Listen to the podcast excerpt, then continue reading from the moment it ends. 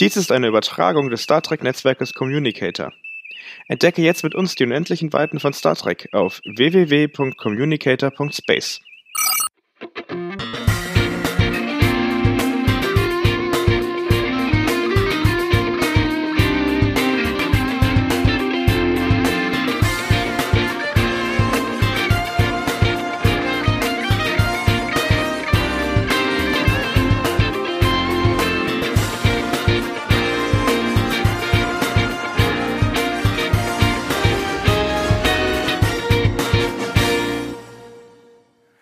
Herzlich willkommen im 10 vorne und schön, dass ihr heute wieder mit dabei seid in diesem Star Trek Interview Podcast.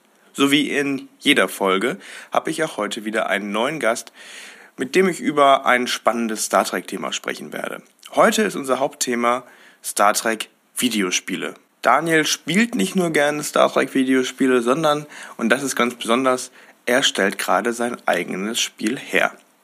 Und das aber nicht in einem großen Entwicklerstudio, sondern ganz alleine. Das bedeutet aber nicht, dass die Qualität des Spiels oder die Story darunter leiden müssen, sondern er hat sich als waschechter Star Trek-Fan, aber auch als Videospielproduzent daran gesetzt, ein Spiel zu produzieren, das mit den alten Klassikern mithalten kann, sowohl storytechnisch als auch visuell.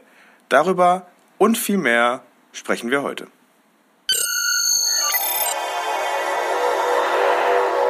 Hallo Daniel. Hi, grüß dich.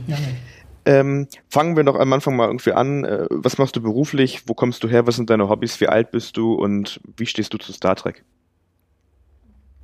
Ähm, ich bin beruflich, bin ich in der Grafik beschäftigt. Ich arbeite hauptsächlich für Sky Deutschland. Ich äh, lebe hier in München, komme aber ursprünglich aus Berlin. Also ich bin geborener Berliner.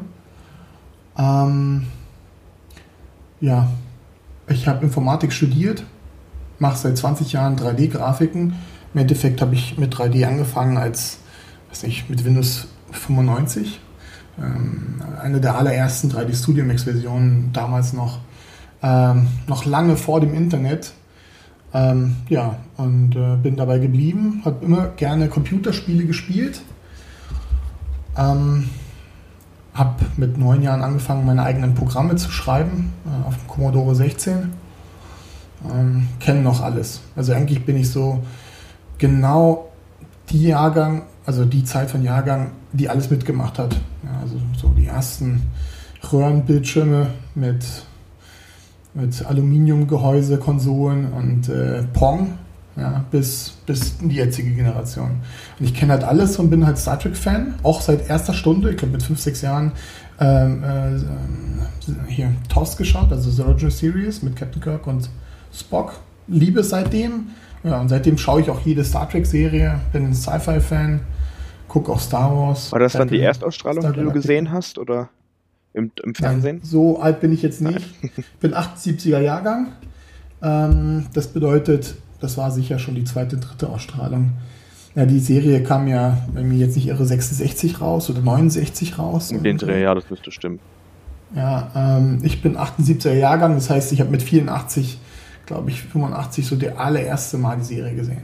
Damals war sie längst abgesetzt und ich glaube, 78 kam der erste Motion Picture Film raus von denen, ja, so in dem Dreh. Mein Vater war halt Star Trek Fan und über ihn habe ich das halt mitbekommen. Und in dem Film warst du dann auch Nee, warst du nicht. Äh, nicht im Kino, nee. nein. nein, nein, nein. Wie, wie fand, wenn wir gerade bei dem Film sind, wie, fand, wie findest du den Film? Den allerersten Motion Ja, ja, genau. Den Star Trek-Film, Star Trek, der Film, ja. Ähm, ich ich finde ihn okay. Also, äh, ich finde ihn gut. Ich finde ihn nicht schlecht. Übrigens ist äh, Star Trek der erste Film, einer der Filme, wo die Leute zum allerersten Mal geboot haben und gesagt haben, oh, was sind das für Klingonen? Ah, die sehen so komisch aus. Wirklich? So. Ja, ja. Das ist genau in dem Film. In dem Film waren die Klingonen zum allerersten Mal, hatten sie eine richtige Maske. In der Serie hatten sie ja nur Schminke, aber hier hatten sie eine richtige Masken auf. Und das war das allererste Mal, wo die Leute gesagt haben, ja, was ist denn das und so. Und so ja. Ja, zu dem Film gibt es ja viele Fun Facts. Ich habe auch letztens gehört, dass William Shatner in der Erstaufführung wohl auch äh, kurz eingeschlafen sein soll. Ob das stimmt, weiß ich nicht, aber äh, das würde so die Spannung in dem Film wahrscheinlich so ein bisschen widerspiegeln.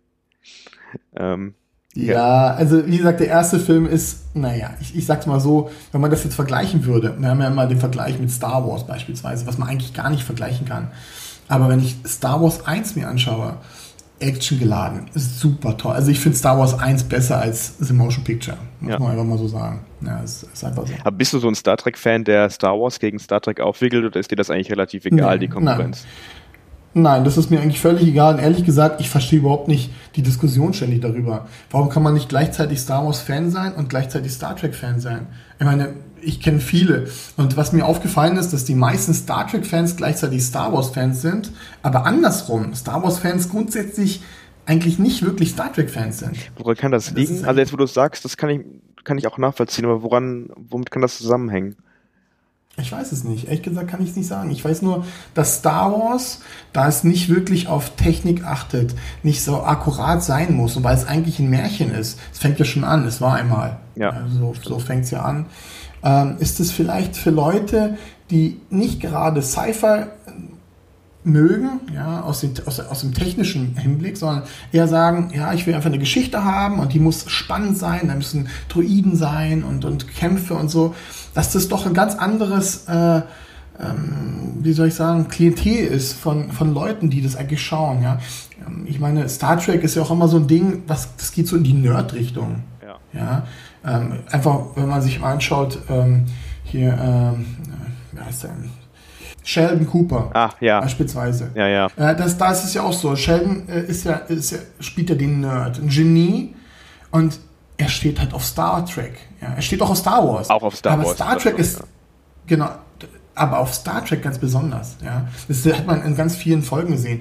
Das ist ja genau das Ding, was man halt immer damit verkörpert und was man versucht jetzt mit der neuen Star Trek Serie Picard und Discovery zu machen ist, man versucht sie so ein bisschen in diese Star Wars Schiene reinzuschieben. Gerade bei Picard merkt man das ganz besonders. Ja, man versucht so Elemente aus diesem Star Wars, aus der Star Wars Welt zu nehmen. Zum Beispiel was? Versucht sie irgendwie einzubetten. Ja. Äh, äh bei Picard zum Beispiel ist es ähm, Free Cloud als Beispiel. Ja, wenn man Free Cloud sieht und äh, wenn man ähm, schaut, wie abgedreht es ist, und ich muss dazu sagen, bei, ähm, bei Star Trek, äh, was war das? Ähm, äh, das unentdeckte Land, glaube ich, oder, oder ein anderes, da waren sie auch in der Bar. Da war die, war die auch ordentlich äh, mit Aliens, mit allem drum und dran.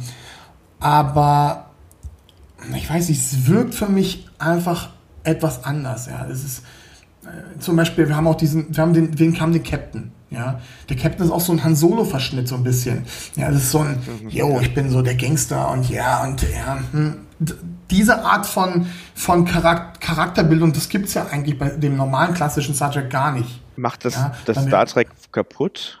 So das alte, was man so kennt. Ich meine, du denkst ja wahrscheinlich gerade so im Vergleich TNG, Voyager, Deep Space Nine und, und dann halt jetzt im Vergleich zu Picard, wenn ich das richtig interpretiere.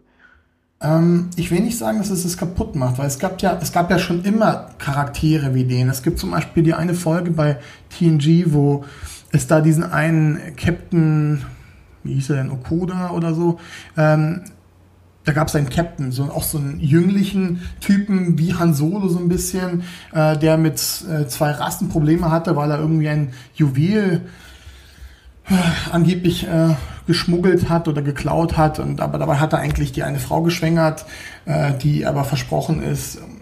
Naja, es gibt solche äh, solche Elemente auch im klassischen Star Trek. Das macht das nicht schlechter.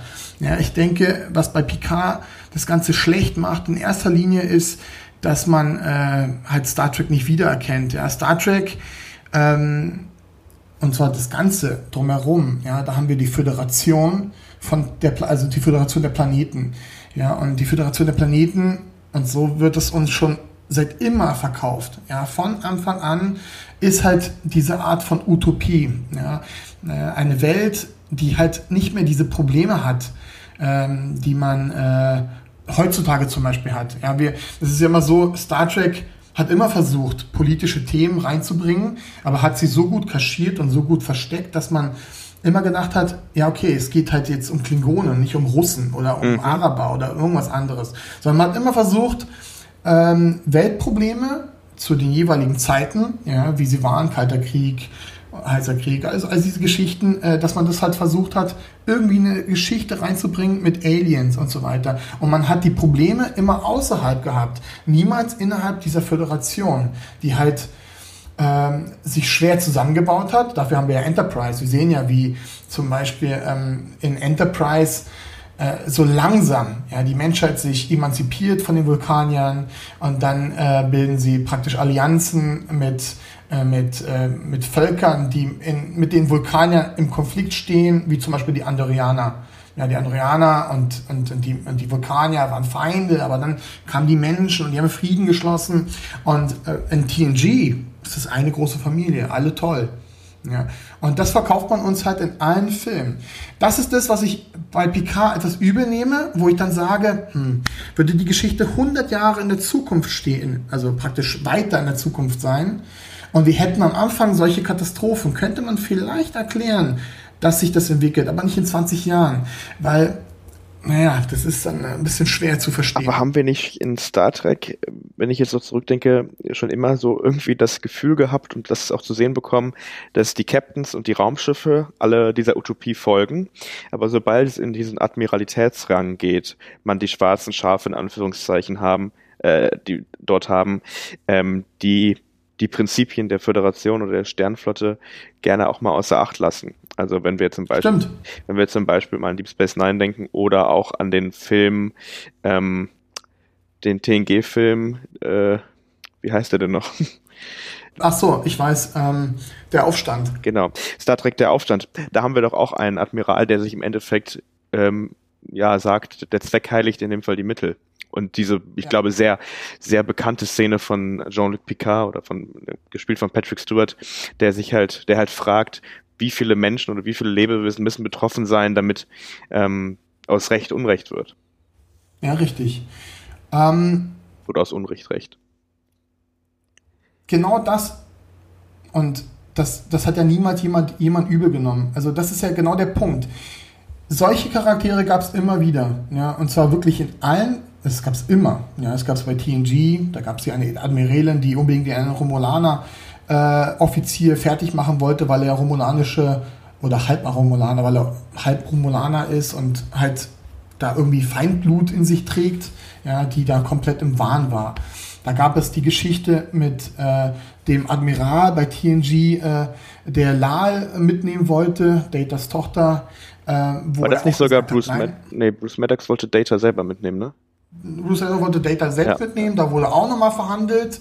Ähm, äh, wem gehört Data? Ja, so hieß die Folge, glaube ich, ne? Ja, genau, wem gehört Data? Und dann hatten wir, wie gesagt, im Aufstand auch einen Admiral, der wieder was Eigenes machen wollte. Äh, man hat auch bei Deep Space Nine die Admiralin gehabt, die Blonde, die immer wieder gesagt hat, nein, wir müssen jetzt so und so und so machen. Ich sag mal so, diese Geschichten sind gut, dass sie reinkommen. Ja, ich, das macht das Ganze glaubwürdiger, weil ähm, da sagt man dann wirklich, das sind Ausnahmeerscheinungen. Es gibt Leute, äh, die und die Föderation ist so groß und so komplex und ähm, da ist dann einer, der verkauft ähm, einem Rat vielleicht etwas unter einem falschen Vorwand, ja, zum Beispiel im Aufstand, wo er gesagt hat, äh, ja, ähm, äh, die Völker können äh, wegsiedeln äh, und äh, ihre Unsterblichkeit war nie äh, beabsichtigt, weil sie ja nicht ursprünglich von diesem Planeten herkommen. Äh, all diese Geschichten hat er ja praktisch als Argument gebracht, warum das, was er tut, richtig ist. Ja. ja hat genau. sie aber dabei gleichzeitig mit Verbrechern sozusagen äh, ähm, eingelassen. sozusagen eingelassen. Und es ist ja so, dass wir wissen nicht, wie die Geschichte im Hintenrum ist. Ja, wir wissen nicht, dass äh, dieser General äh, oder dieser Admiral in dem Fall, äh, dass der äh, oder was der der Föderation, dem Föderationsrat gesagt hat, weil er sagt ja, er kommt auf Geheißen des Föderationsrates. Aber das wissen wir ja nicht. Wir wissen nicht wirklich, was los ist. Wir wissen nur, dass er ein schwarzes Schaf ist, offensichtlich, der gestoppt werden muss. Und Picard ist derjenige, der sich dagegen sträubt. Ähnlich haben wir es jetzt auch im Picard. Man versucht ja was ganz Ähnliches zu machen. Nur das Problem jetzt ist, im Picard ist, dass, und das ist das, was mich persönlich äh, ähm, sehr betroffen gemacht hat, ehrlich gesagt, am Anfang, weil ich mit hoher Erwartung reinging und äh, dann habe ich das Ganze angeschaut und dachte, wow, äh, hoher Produktionsstandard, also die Kosten der Produktion sind recht gut, das Ganze wirkt wie ein Kinofilm. Aber dann, was mir dann nicht aufgefallen ist, halt die Disrespektlosigkeit. Ja, Picard beispielsweise ist derjenige, der die Föderation und die Menschen halt unzählige Male gerettet hat. Immer wieder war er es, der irgendwelche Situationen aufgedeckt hat, gerettet hat. Ja. Und, und das Ganze danken wir ihm dafür. Und jetzt kommt nämlich der ganze Punkt. Nur dafür, dass er sich dafür eingesetzt hat, Romulaner zu helfen, die ja vorher Feinde waren, aber man hat ja immer bei TNG versucht, da so eine gewisse, wie soll ich sagen, es war nie eine super Härte dazwischen. Es gab immer diesen, diesen, diese Annäherung nach einer Episode, dass man sagt, okay, diese gehen nicht als harte Feinde zurück. Man ist zwar befeindet, aber man versucht sich zu tolerieren oder man versucht freundschaftlich zu knüpfen. Und genau das haben sie in Picard genommen, ja, äh, wo man sagt, okay, der Picard versucht dir zu helfen, aber was halt unlogisch ist, ist, dass ähm, die Föderation plötzlich sagt, nee, nee, wir können unseren Feinden nicht helfen. Das ist halt gar nicht die Art der Föderation. Ich gebe ein Beispiel mit dem Dominion. Naja, das aber Dominion, wenn ich ganz kurz einhaken ja. darf, die Situation, so wie wir sie bisher kennen, ist ja so gewesen, dass ähm, die so, man wollte sich sowieso schon nicht eigentlich den Romulanern helfen, hat es dann aber doch gemacht und dann gab es ja im Föderationsgebiet selber Probleme, der Angriff auf den Mars. Ähm, Richtig. Und es hat so ein bisschen das, also ich hatte so ein bisschen das Gefühl und auch im Nachhinein jetzt, wo wir darüber sprechen, ähm, dass wäre das mit dem Mars nicht passiert, wäre das irgendwie zähneknirschend auch weitergelaufen. Aber dadurch, dass es halt eine Krise gab im eigenen System, hat man dann wahrscheinlich sich als Autor oder die Produzenten sich überlegt, ähm, es wäre wahrscheinlich jetzt unrealistisch, wenn man ganz normal weitermachen würde. Ja, das Problem also das, was du nämlich eben gesagt hast, ist nämlich auch absolut ja. richtig, ne, dass ähm, man versucht immer Krisen, die eigentlich gerade akut sind und aktuell sind, äh, in der realen Welt in Star Trek abzubilden. Ja. Und so ein bisschen ja. erinnert mich das auch an die letzten fünf, sechs Jahre, die man quasi in Europa miterlebt hat. Also so die ja, Hilfsbereitschaft der, der Union oder der Föderation, wie auch immer, lässt halt dann irgendwann nach, sobald man merkt, der eigene Wohlstand, die eigene Sicherheit, ähm, zumindest fühlt sich bedroht. In dem Fall wurde ein ganzer Planet zerstört. Ich kann, ich kann das nachvollziehen, ich kann verstehen, warum die das so versucht haben, so zu erklären, aber es macht halt generell aus logischer Sicht keinen Sinn. Ja, die Erde ist ja nicht der einzige Planet. Ja, die Föderation besteht aus 170 Gut, verschiedenen Ne? Ich weiß. Und der Mars, nur der Mars allein ist kaputt. Das heißt, eigentlich ist nur die Werft der Menschen kaputt. Aber wir haben die Werften der Vulkanier, die Werften der Andorianer. Aber haben wir das nicht schon immer anderen. in Star Trek gehabt, dass sobald die Erde angegriffen wird, davon geredet wird, die Föderation geht quasi unter? So, also wenn ja, ich jetzt, ich, also ich weiß nicht, ob du darauf wolltest, jetzt gerade hinaus, du wolltest gerade das Dominion ansprechen, aber ähm, bei Deep Space Nine war immer die große Sorge, die Erde wird angegriffen. Nicht Vulkan wird ja, angegriffen, nicht an, ja. Das ist richtig, aber im Dominion, wenn wir kurz dazu bleiben. Die Erde und die Föderation verliert den Kampf und das Dominion ist zu stark und so weiter und so weiter. Dann will man das, will man, will man ja die Gründer praktisch äh, auf ihrem eigenen Heimatplaneten komplett vernichten. Aber das ist ein Plan, den die Cardassianer mit den Romulanern irgendwie alleine irgendwie äh, ausgedacht haben. Und die äh, Föderation hat sich dann praktisch damit hinein bewegt gesagt, okay, alles klar, wir legen es nicht ab, aber wir machen es irgendwie und so weiter. Äh, aber im Nachhinein, und das hat, ist ja dann gescheitert, ja, aber im Nachhinein, als der Krieg dann zu Ende war, ja, und die Gründer alle krank wurden und dann ähm, wurden sie einsichtig und gesagt, okay, alles klar, wir tun ihnen nichts. Danach ist ja wie soll ich sagen, man hat es ja nicht mehr gesehen, aber Odo geht zurück zu seinen Gründern. Es ist alles wieder befriedet, ja. Man vergisst praktisch, dass da ein super heftiger Krieg lief, ja. Und die Föderation ist wieder in diesem Einklang und sagt, okay, es ist nicht mehr unsere Feinde. Vielleicht sind es sogar unsere zukünftigen Freunde. Es ist ja Picard, der selber sagt in First Contact, der selber sagt, wir sind weiterentwickelt. Ja? Wir denken nicht mehr nach Rache und nach all diesen Geschichten, ja? da wo er mit gegen die Borgs gekämpft hat. Ja? Er sagt ja selber auch, ähm, es geht nicht ums Geld. Ja? Wir entwickeln uns und unsere Art, ähm, damit halt die Zukunft sich weiterentwickelt, besser wird. Und all das hat man in Picard nicht. In Picard ist plötzlich äh, wieder die Rede von Geld. Rafi äh, zum Beispiel erzählt ähm, oder, oder naja, wirft Picard vor, dass er in einem Chateau wohnt und sie selber aber ein dreckiges Leben hatte. Ich meine, das ist, das sind 20 Jahre, ja, und äh, das macht einfach keinen Sinn. Äh, ich glaube, das ist das, meine, was den Leuten so aufschlägt. Die Föderation hat ja jetzt auch nicht beschlossen, die Romulaner in ihrer schwächsten Phase, scheinbar, so wie wir es bisher wissen, zu vernichten. Also die lässt man ja jetzt auch in Ruhe leben. Die gibt's ja weiterhin auf irgendwelchen Planeten, auf irgendwelchen Kolonien, Siedlungen und werden ja auch nicht bekriegt. Ja, das ist ein zweites Ding, was stört. Die Romulaner, äh, das war nicht nur ein Planet. Es war nicht nur Romulus und Remus sondern die hatten hunderte von Planeten in ihrem eigenen System. Wenn man sich den Kanon genau anguckt, wenn man praktisch als Nerd, als Fan sich genau anguckt, was in den letzten 50 Jahren für eine Geschichte drumherum gebaut wurde, ja, aus Comics, aus Spielen, aus allem möglichen, äh, allein das ist schon so ein Ding, wo ich sage, Leute, die brauchen die Erde nicht. Wenn der Planet kaputt geht und die Sonne, die Supernova da ein ganzes System zerstört, ja, dann gibt es auch noch andere Systeme, wo die hätten eigentlich hingehen können. Du meinst also, jetzt, das ist so ein die brauchen Romulus Ding, wo ich sage, hm? du, meinst jetzt, die brauchen Romulus nicht. Du hast gerade gesagt, die brauchen die Erde nicht. Also die brauchen Romulus nicht. Ja, genau, aber ja. ich meine als, als Verbündete, als Helfer. Ah, ach so, die, okay, okay. Ja, die Erde war die einzige, die sie kaputt, also die, die ihnen helfen wollten, ja. Das ist alles so, na, da muss man kämpfen mit, ja. Ja, aber da ist doch wieder Und der Fehler, die Erde, also im Endeffekt entweder die Sternenflotte, die Föderation, aber ja nicht nur die Erde. Also, oder? Verstehe ich das? Genau, oder habe ich das falsch? Ist nicht, es ist eben nicht nur die Erde. Ja, es, genau. ist doch, es sind doch alle. Alle sind im Boot. Ja, das, ist ja, das ist ja genau der Punkt. Es wird immer so dargestellt, als ob die Erde, vor allem ist das jetzt alles sehr militärisch geworden. Ja. Viele Dinge sind einfach, wenn man, es sind so kleine Nuancen. Ja, man guckt sich da und denkt so, hm, haben die Autoren nie Star Trek geschaut? Nicht eine Folge? Ja, und auf der anderen ähm, Seite haben sie halt auch sehr viel Fanservice wieder drin, ne? Also es wird viel, viel auf alte Episoden angespielt. Ich glaube, gerade in der ersten Episode wo, oder zweite Episode, wo Picard in das Archiv reingeht.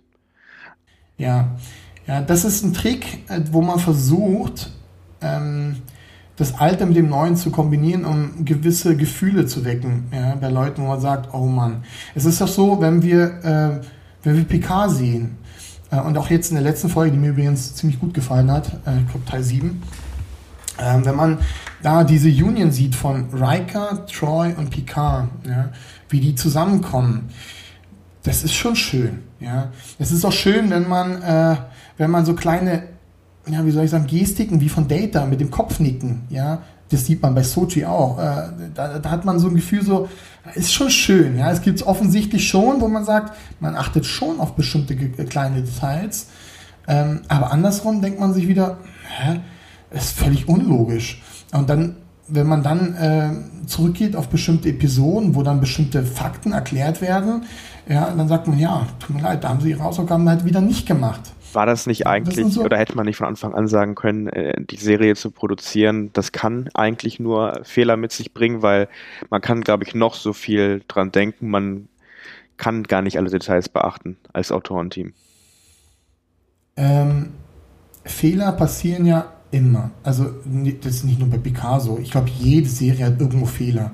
Ja, Deep Space Nine hat sicher welche und Voyager. Die haben alle irgendwo irgendwas nicht richtig bedacht. Voyager, technisch, ohne Ende Fehler. Ganz viele. Ich habe mit Rick Stambach, der die Voyager designt hat und auch äh, hauptsächlich fast alles dort designt hat, ähm, habe ich ja so oft schon miteinander geredet. Wir hatten ja oft schon diskutiert miteinander. Und er sagt Wie bist du mir, mit ihm in Kontakt gekommen? über mein Star Trek-Spiel. Ich habe ihn irgendwann mal angeschrieben, weil ich brauchte Referenzmaterial. Es gab so wenig und ich dachte, wen kann ich fragen als den, äh, als den Designer davon? Und dann habe ich ihn einfach mal per E-Mail angeschrieben, er hat mir zurückgeschrieben und äh, jetzt sind wir seit sechs Jahren gut in Kontakt. Sieben. Seit sieben Jahren eigentlich ganz gut. Und der kennt meine Fortschritte, findet sie super, toll. Ja. Ja, lass uns von ihm immer wieder gleich über das Spiel reden. Ähm, ich äh, so zu dem Thema Picard zurück. Ähm, meinst du, es hätte quasi mit einer besseren Vorbereitung ähm, was sage ich mal, was äh, werden können, ähm, wo die Autoren und die Macher mehr auf das gesamte Star Trek-Bild und nicht nur auf kleine Details achten. Ich meine, ich habe auch das Gefühl, dass man oft auf so Kleinigkeiten achtet, wie du das gerade genannt hast, das Kopfnicken oder zur Seite legen von Data, aber dann große Zusammenhänge irgendwie vergisst, vergessen hat. Ähm, ja. Oder ist es einfach dem geschuldet, dass man jetzt quasi so gefühlt schnell, schnell irgendwelche Serien produzieren muss?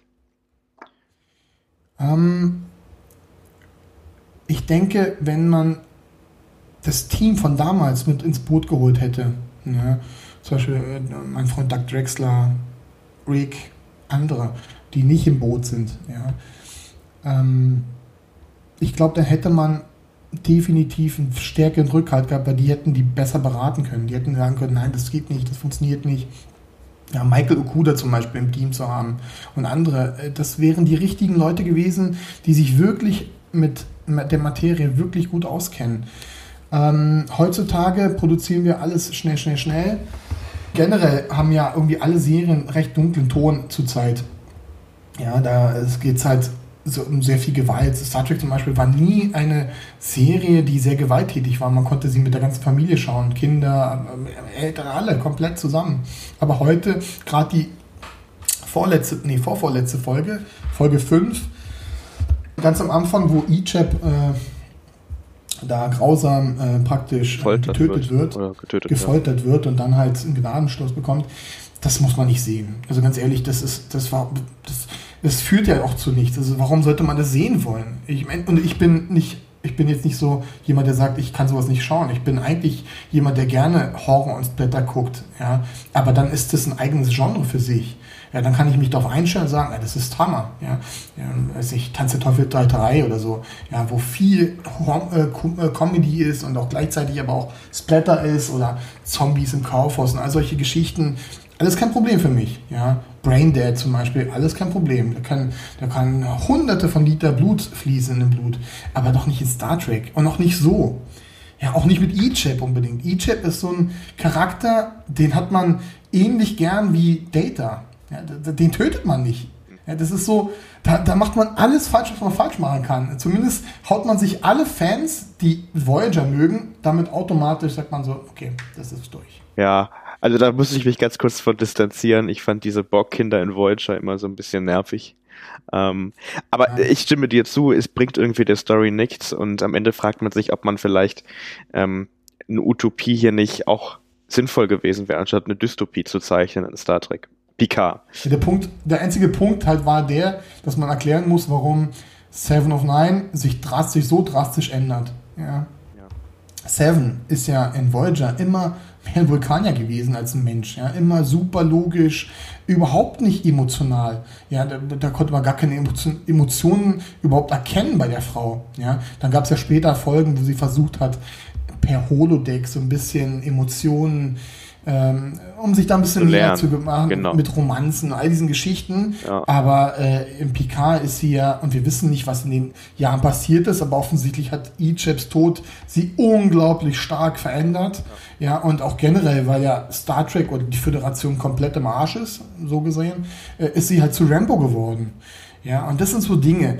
Wenn ich überlege, in den klassischen Serien aus den 80er, 90ern, da gab es immer Filme, ich weiß nicht, MacGyver, ist egal was, alle möglichen Serien, AT, MacGyver, was auch immer. Da gab es immer diesen Moment, wo der Bösewicht gefangen wurde und er wurde mit einer Waffe von einem Guten gefangen genommen wurde und der Gute zieht mit einer Waffe auf ihn. Ja? Und dann kommen die Freunde dazu und dann sagen sie alle, nein, nein, schieß nicht, schieß nicht, das ist es nicht wert und so, das, tu das dir nicht an und so. Und dann in dem Film heißt es ja, okay, da siegt praktisch die Logik, alles gut, und fertig. Ja? Und dann, und dann wird der, kommt er jetzt ins Gefängnis und da hat er dann seine gerechte Strafe zu erwarten.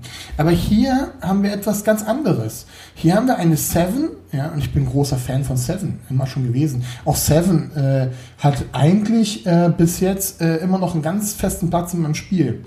Äh, und Seven ähm, ist jetzt zu so einer eiskalten Killerin geworden, mhm. ja.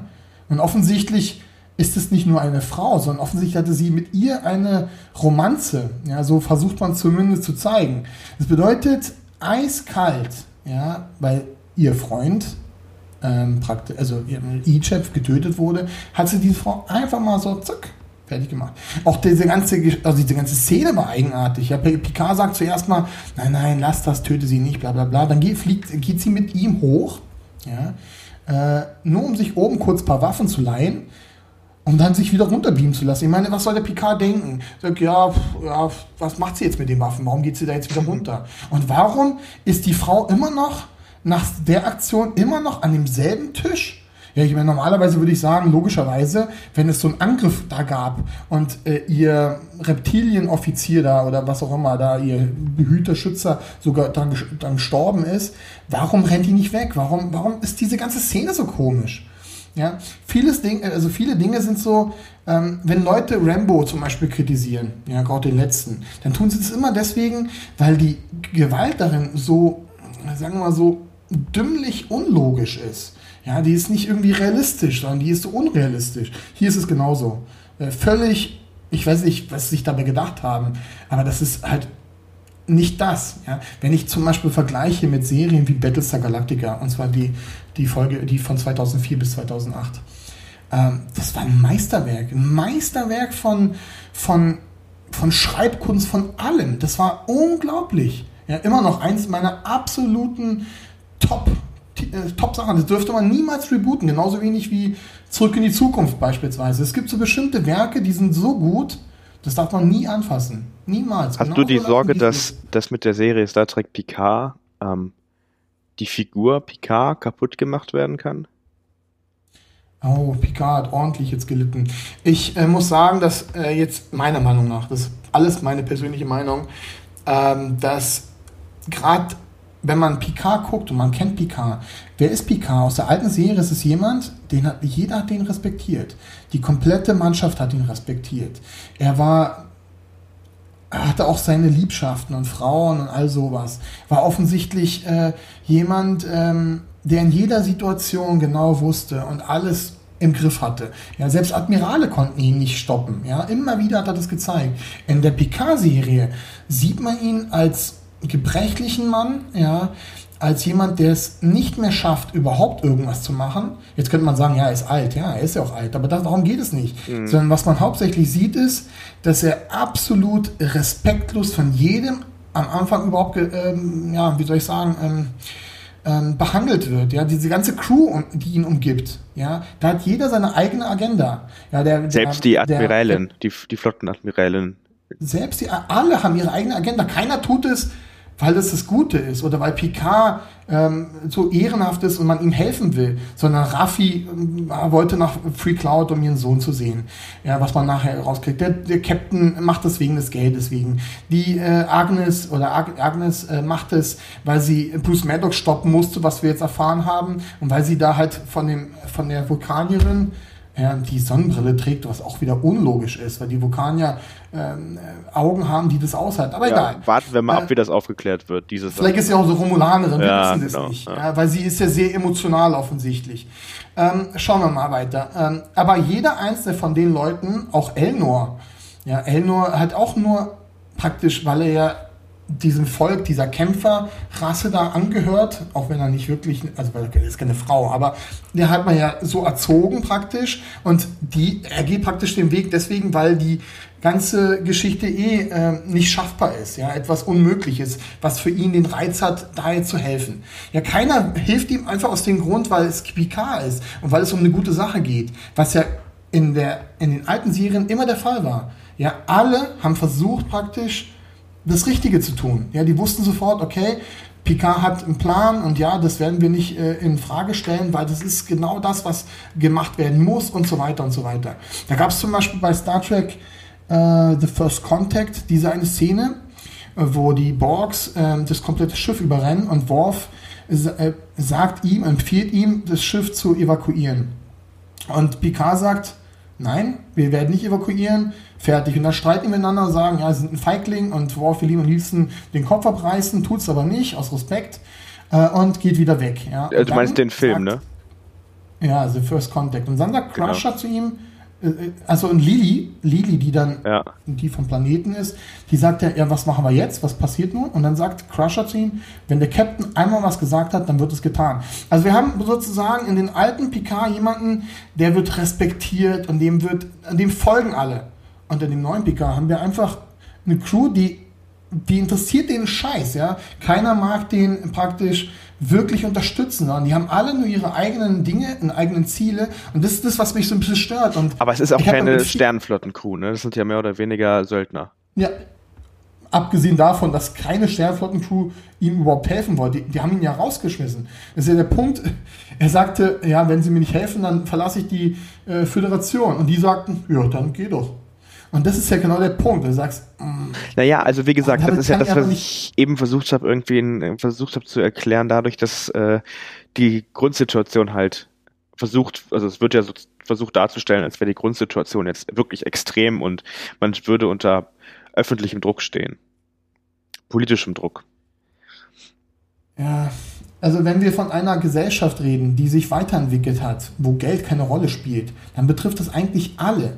Die Gesellschaft sind aber alle. Geld gab es ja immer, gab's ja immer noch in Star Trek. Also ich, ja, aber da gab es die Szene bei Deep Space Nine, wo ja. Nork äh, ähm, äh, dem Cisco äh, unglaublich viel Latinum auf den Tisch wirft und er sagt, was soll ich denn damit? Die Föderation hat niemals wirklich was mit Geld zu tun gehabt. Wir hatten in Quarks immer die Spiele, aber die Föderation war in der Regel nicht an den, an den äh, Spielen beschäftigt. Die Föderation hat als solches Geld und das ist nicht nötig, weil es ja keinen Hunger gibt, es gibt kein Leid und so weiter. Aber im Picard versucht man es zu verkaufen, als wäre das eigentlich nur ein Irrglaube gewesen und die hohen Offiziere waren alle zu naiv zu erkennen, wie die Wirklichkeit ist. Genau das versucht man uns zu verkaufen. Und das ist eine, ähm, eine schlechte Sicht der Zukunft. Also äh, Star Trek war ja gerade deswegen, hat man ja eingeschaltet, weil man die Zukunft sehen wollte. Man wollte immer gucken, wow, was haben wir denn jetzt wieder? Und auch gerade Zukunft, und das sieht man so wenig jetzt von dem Ganzen. Ja, aber so das Ganze ist wirklich hat Star Trek doch nie erklären können, wie das funktioniert mit dem oder ohne das Geld, auch gerade wenn man mit externen Völkern handeln wollte. Oder wenn man ja, das haben sie tatsächlich nie erklärt. Ähm, ich denke, da war tatsächlich wirklich die Vorstellung, die, die man sagt, okay, das ist eine Vorstellung, wir stellen uns das einfach nur vor. Wir, wenn wir die Antworten wüssten heutzutage, wie wir so eine Gesellschaft äh, ja. gründen könnten, hätten wir keine Kriege. Das stimmt. Ja, aber es ist praktisch der Traum. Man denkt darüber nach und sagt, ja, ich träume halt. Ja, deswegen ist man ja ein Träumer, weil man sagt, ich denke mir das einfach so aus und ich finde es schön, den Gedanken, dass so eine Zukunft vielleicht irgendwann mal existieren könnte. Wie das passieren soll, keine Ahnung. Ich weiß es nicht. Ja, aber ich, ich könnte den, ich könnte den Tipp geben. Wenn man in der Lage ist, Gold herzustellen beispielsweise, dann wird Gold als, als Metall beispielsweise ähm, bald keinen Wert mehr haben, weil man es ja herstellen kann in Tonnen und Tonnen und Tonnen. Und wenn man Replikatoren hat, mit denen man Nahrung erschaffen kann, ja, alles erschaffen kann, dann ist auch das nicht mehr nötig. Ja, es gibt einen Punkt, Und wieso wollten unsere Fereng Ferengi-Freunde dann goldgepresstes Latinum? Ja, da ist das Latinum drin wieder. Ja, das ist wieder diese Flüssigkeit. Ja. Ähm, Latinum ist ja eine Flüssigkeit, die in Gold eingeschmolzen ist, sozusagen drin ist in dem ganzen Zeug und die ist wohl kostbar. Ja, aber das gleiche kann man auch zu Latinum sagen. Wenn man Latinum irgendwie künstlich herstellen könnte, dann wäre das sicher auch nicht mehr von Wert. Ja. Das ist ja genau der Punkt. Was ist wertvoll und wie, wie, mm, naja, wenn wir alles haben, wenn jeder alles haben könnte, ja, dann müsste ich auch nichts kaufen gehen. Ich hätte auch vielleicht auch keinen Neid mehr gegenüber anderen. Ihr sagt, ja, guck mal, der hat einen Lamborghini, ich sag, will ich auch haben. Ja, bitte. Gut, wenn du es einfach replizieren kannst, dann ist es ja kein Problem. Ja, dann, ich glaube, dann verschwinden die Dinge und ich glaube, dann, dann also geht unser Fokus auf eine ganz andere Richtung. Ja gut, aber das Dann würde ja quasi, das würde ja quasi nochmal bestärken, dass äh, das Einzige, was man anscheinend nicht replizieren kann, ist Leben. Also man, man so.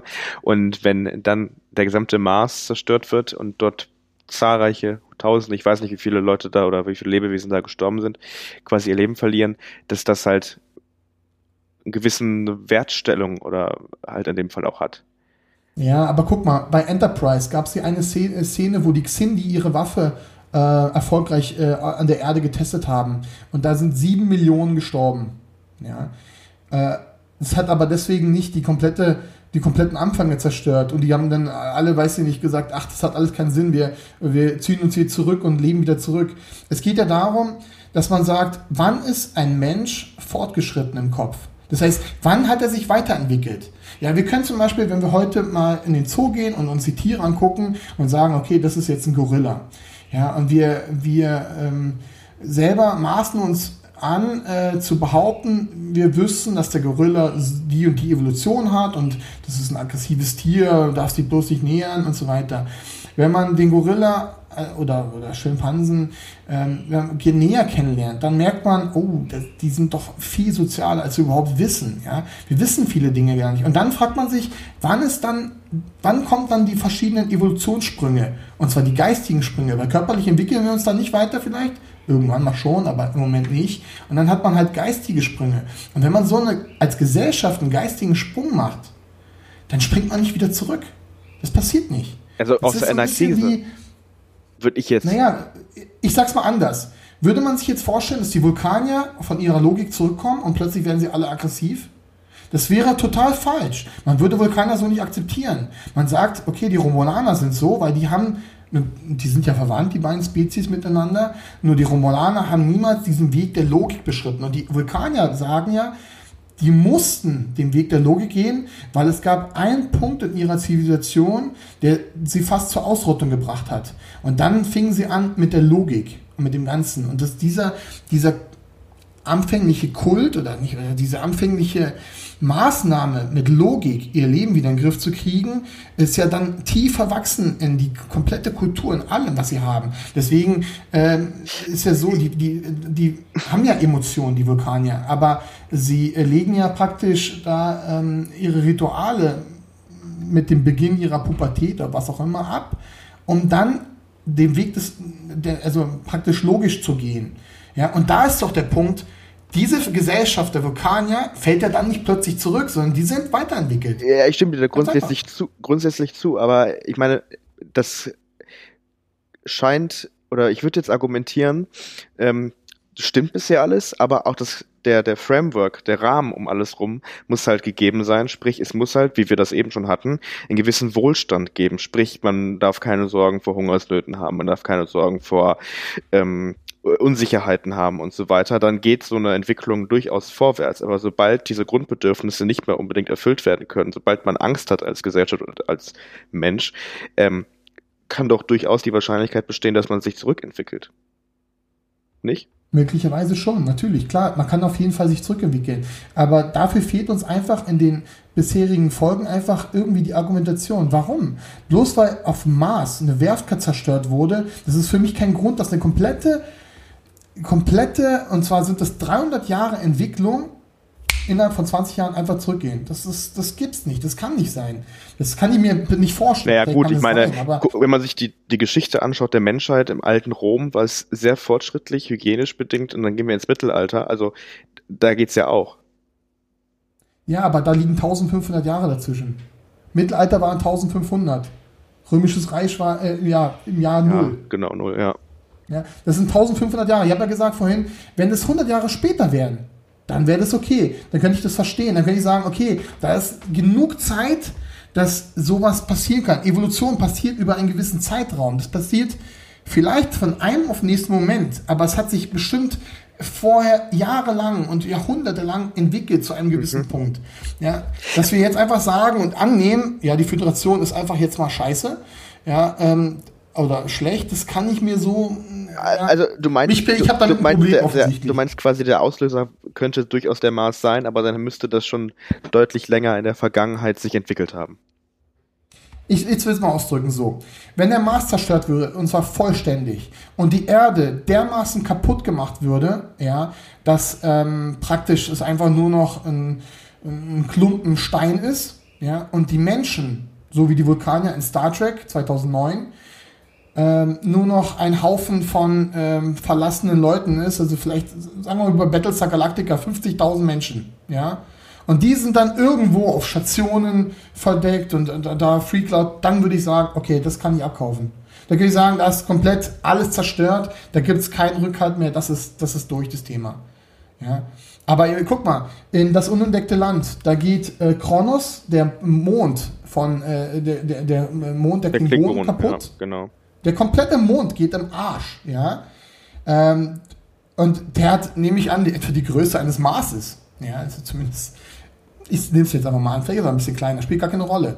Der Punkt ist der, Da war die Energieversorgung, da war alles und das hätte normalerweise die Klingonen komplett kaputt gemacht. Ähm, das, in dem Film führt es dazu, dass die Klingonen Friedensverhandlungen äh, zustimmen mussten, weil sie einfach nicht mehr in der Lage waren, Kriege zu führen. Ja? ja? Und genau diese Erklärung reicht mir in dem Film, um zu verstehen, ja, das ist eine ganz große Tragödie. Aber wir reden hier von einer Werft. Von einer Werft am Mars, ja, lass es eine große Werft sein, spielt gar keine Rolle. Ja, lass es den ganzen Mars sein, der kaputt geht, dann langsam könnte man vielleicht davon ausgehen. Ja, aber das sind so Sachen, ja, wir haben zum Beispiel Technologie, äh, Riser zum Beispiel, da regnet es nie, da passiert nie irgendetwas, weil sie Wetterkontrollstationen haben, also ein Zeugs. In Picard brennt, der, brennt die Atmosphäre vom Mars immer noch. Das ist teilweise alles sehr komisch, wo man sagt, die sind so technologisch weiterentwickelt, diese Leute. Da darf ein, eine Atmosphäre nicht mehr brennen. Ja? Solche Dinge passieren einfach nicht.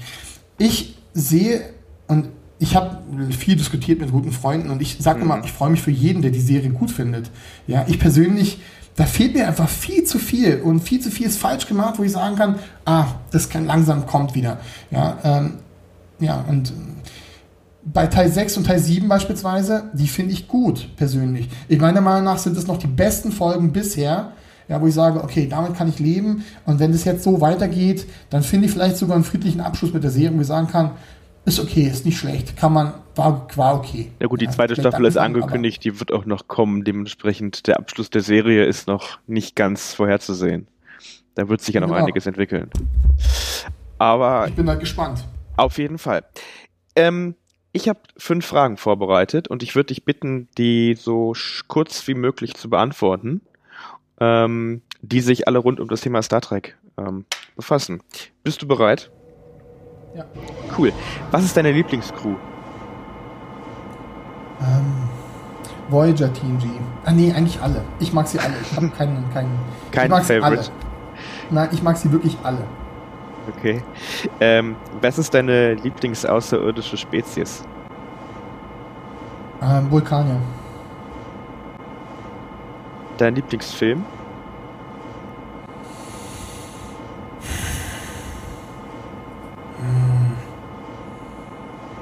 Schwer.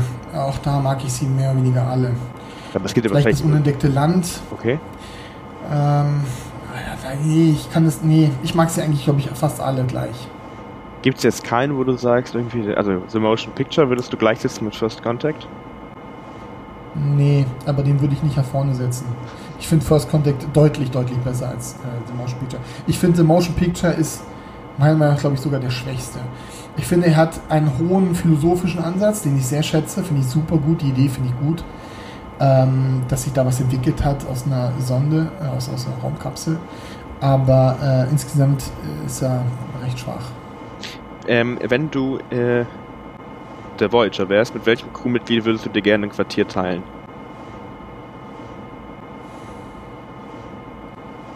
Ähm, ich glaube, entweder ist es Tuvok oder Harry Kim. Aber das ist ja jetzt gänzlich verschieden, oder nicht? Also die, die beiden Charaktere. Wenn meine Frau jetzt nicht zuhört, würde ich sogar Belana Torres sagen. Ich glaube, mit ihr könnte ich am jetzt klarkommen. Aber gut, das ist eine andere Geschichte. Und jetzt kommen wir zu, dem, äh, zu der spannenden Frage tatsächlich. Äh, du programmierst selber ein Star Trek-Spiel. Aber was ist dein Lieblings-Star Trek-Spiel, was du je gespielt hast? Das Beste, was ich je gespielt habe, war äh, Elite Force 1. Elite Force. Wie viele Star Trek-Spiele hast du zu Hause und wie viel hast du gespielt? Ich habe sie, glaube ich, alle. Ich, ähm, ich weiß nicht, 10, 15. Ich habe sie alle. Okay. Das heißt, äh, wann hast du damit angefangen? Direkt das von Anfang äh, an quasi, seitdem Star Trek auf Computer 1991, glaube ich. Krass. Auf was war das damals für ein Betriebssystem? Äh, das war damals ein Super Nintendo. Ach, okay. Super Nintendo oder so. Da gab es die Konsolenspiele. Okay. Oder es hat sich dann so entwickelt, dass du die gesamte äh, Entwicklung der Star Trek-Spiele verfolgt hast?